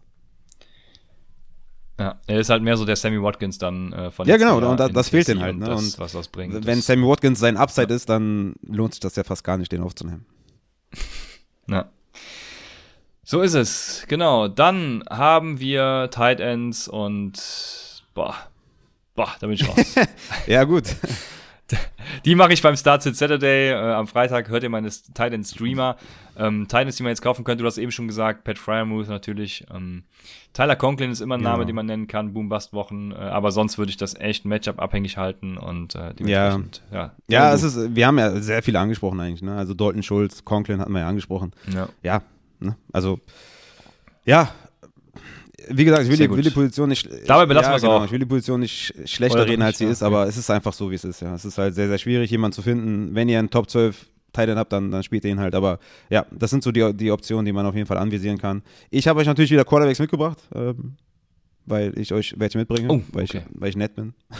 äh, also Sam Darnold natürlich äh, einfach, muss ich einfach immer nennen. Was soll ich machen? ne? Das ist mein Sleeper-Kandidat.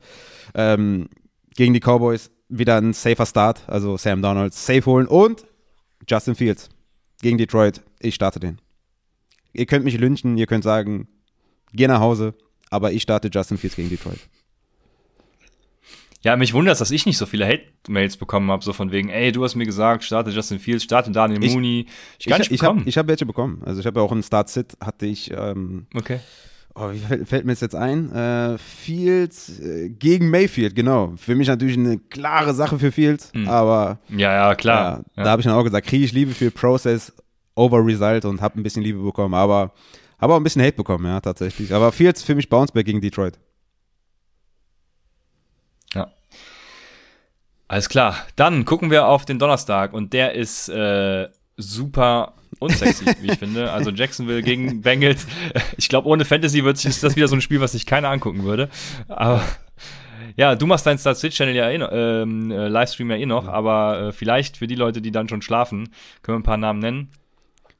Ähm, ja, ich weiß nicht. Also James Robinson, Marvin Jones auf der einen Ja. Seite, dann vielleicht ähm, Joe Mixon. Äh, ja, ist die Frage, wer dann fit ist. Ne? Wissen wir schon, ob die Higgins spielt oder nicht? Nee, wissen wir Ähm, noch nicht, aber gegen diese, also gegen diese, also in dem Matchup startet die alle. Also Boyd auf der, auf der Flex, Chase Ja, und Higgins genau. auf Wide Receiver 2. Also alle natürlich auf ihrer, Wide, äh, auf ihrer Position, angestammten Position, weil auf der Flex nicht aufstellen, dann behindert ihr den Platz, ne? um das nochmal zu sagen. Achtung, Achtung. Ja, Ähm, sehr gut. Aber ich sag's, ich formuliere es trotzdem so, ja, dass ähm, Boyd für mich ein Flexer ist und die beiden anderen äh, Wide Receiver Starts einfach wegen dem Matchup safe und ähm, ja, ansonsten haben wir, glaube ich, alles gesagt. Ne? Ja. Müsste, müsste passen. Was machst du bei Quarterbacks? Joe Burrow, startest du gegen Jacks und Trevor Lawrence gegen Cincinnati oder Trevor Lawrence auf? Ja, pass auf. Hier, Tommy schreibt ja gerade, glaube Lawrence könnte man streamen. Ja. Ähm, und ich habe keinen Bock mehr, mein Wochenende zu ist übel, versauen. ja, der, der sieht so schlecht aus und wirft so viele Interceptions auch. Für mich ist Cincinnati Bengals, ich habe noch kein, keine heutige Defense gemacht, ähm, habe noch nicht alle Matchups mir angeguckt, aber ich glaube Cincinnati ist ganz äh, sneaky. Ja, sehr gut. Ähm, damit haben wir's. Ich kann end e- endlich wieder auf die Couch. Ich, ich freue freu mich sehr. Ähm, noch ein paar Gepostal reinballern, dann läuft die Sache. Und wir sind durch. Wir hören uns dann Donnerstag. Äh, ihr hört Raphael Donnerstag Nacht. Dann hört ihr noch die räudige Defense, die Raphael machen wird. Und äh, spätestens, aller spätestens am Freitag dann äh, entweder live zum Started Saturday oder am Samstag im Podcast zum Started Saturday. Bis dahin bei Upside, dem Fantasy Football Podcast.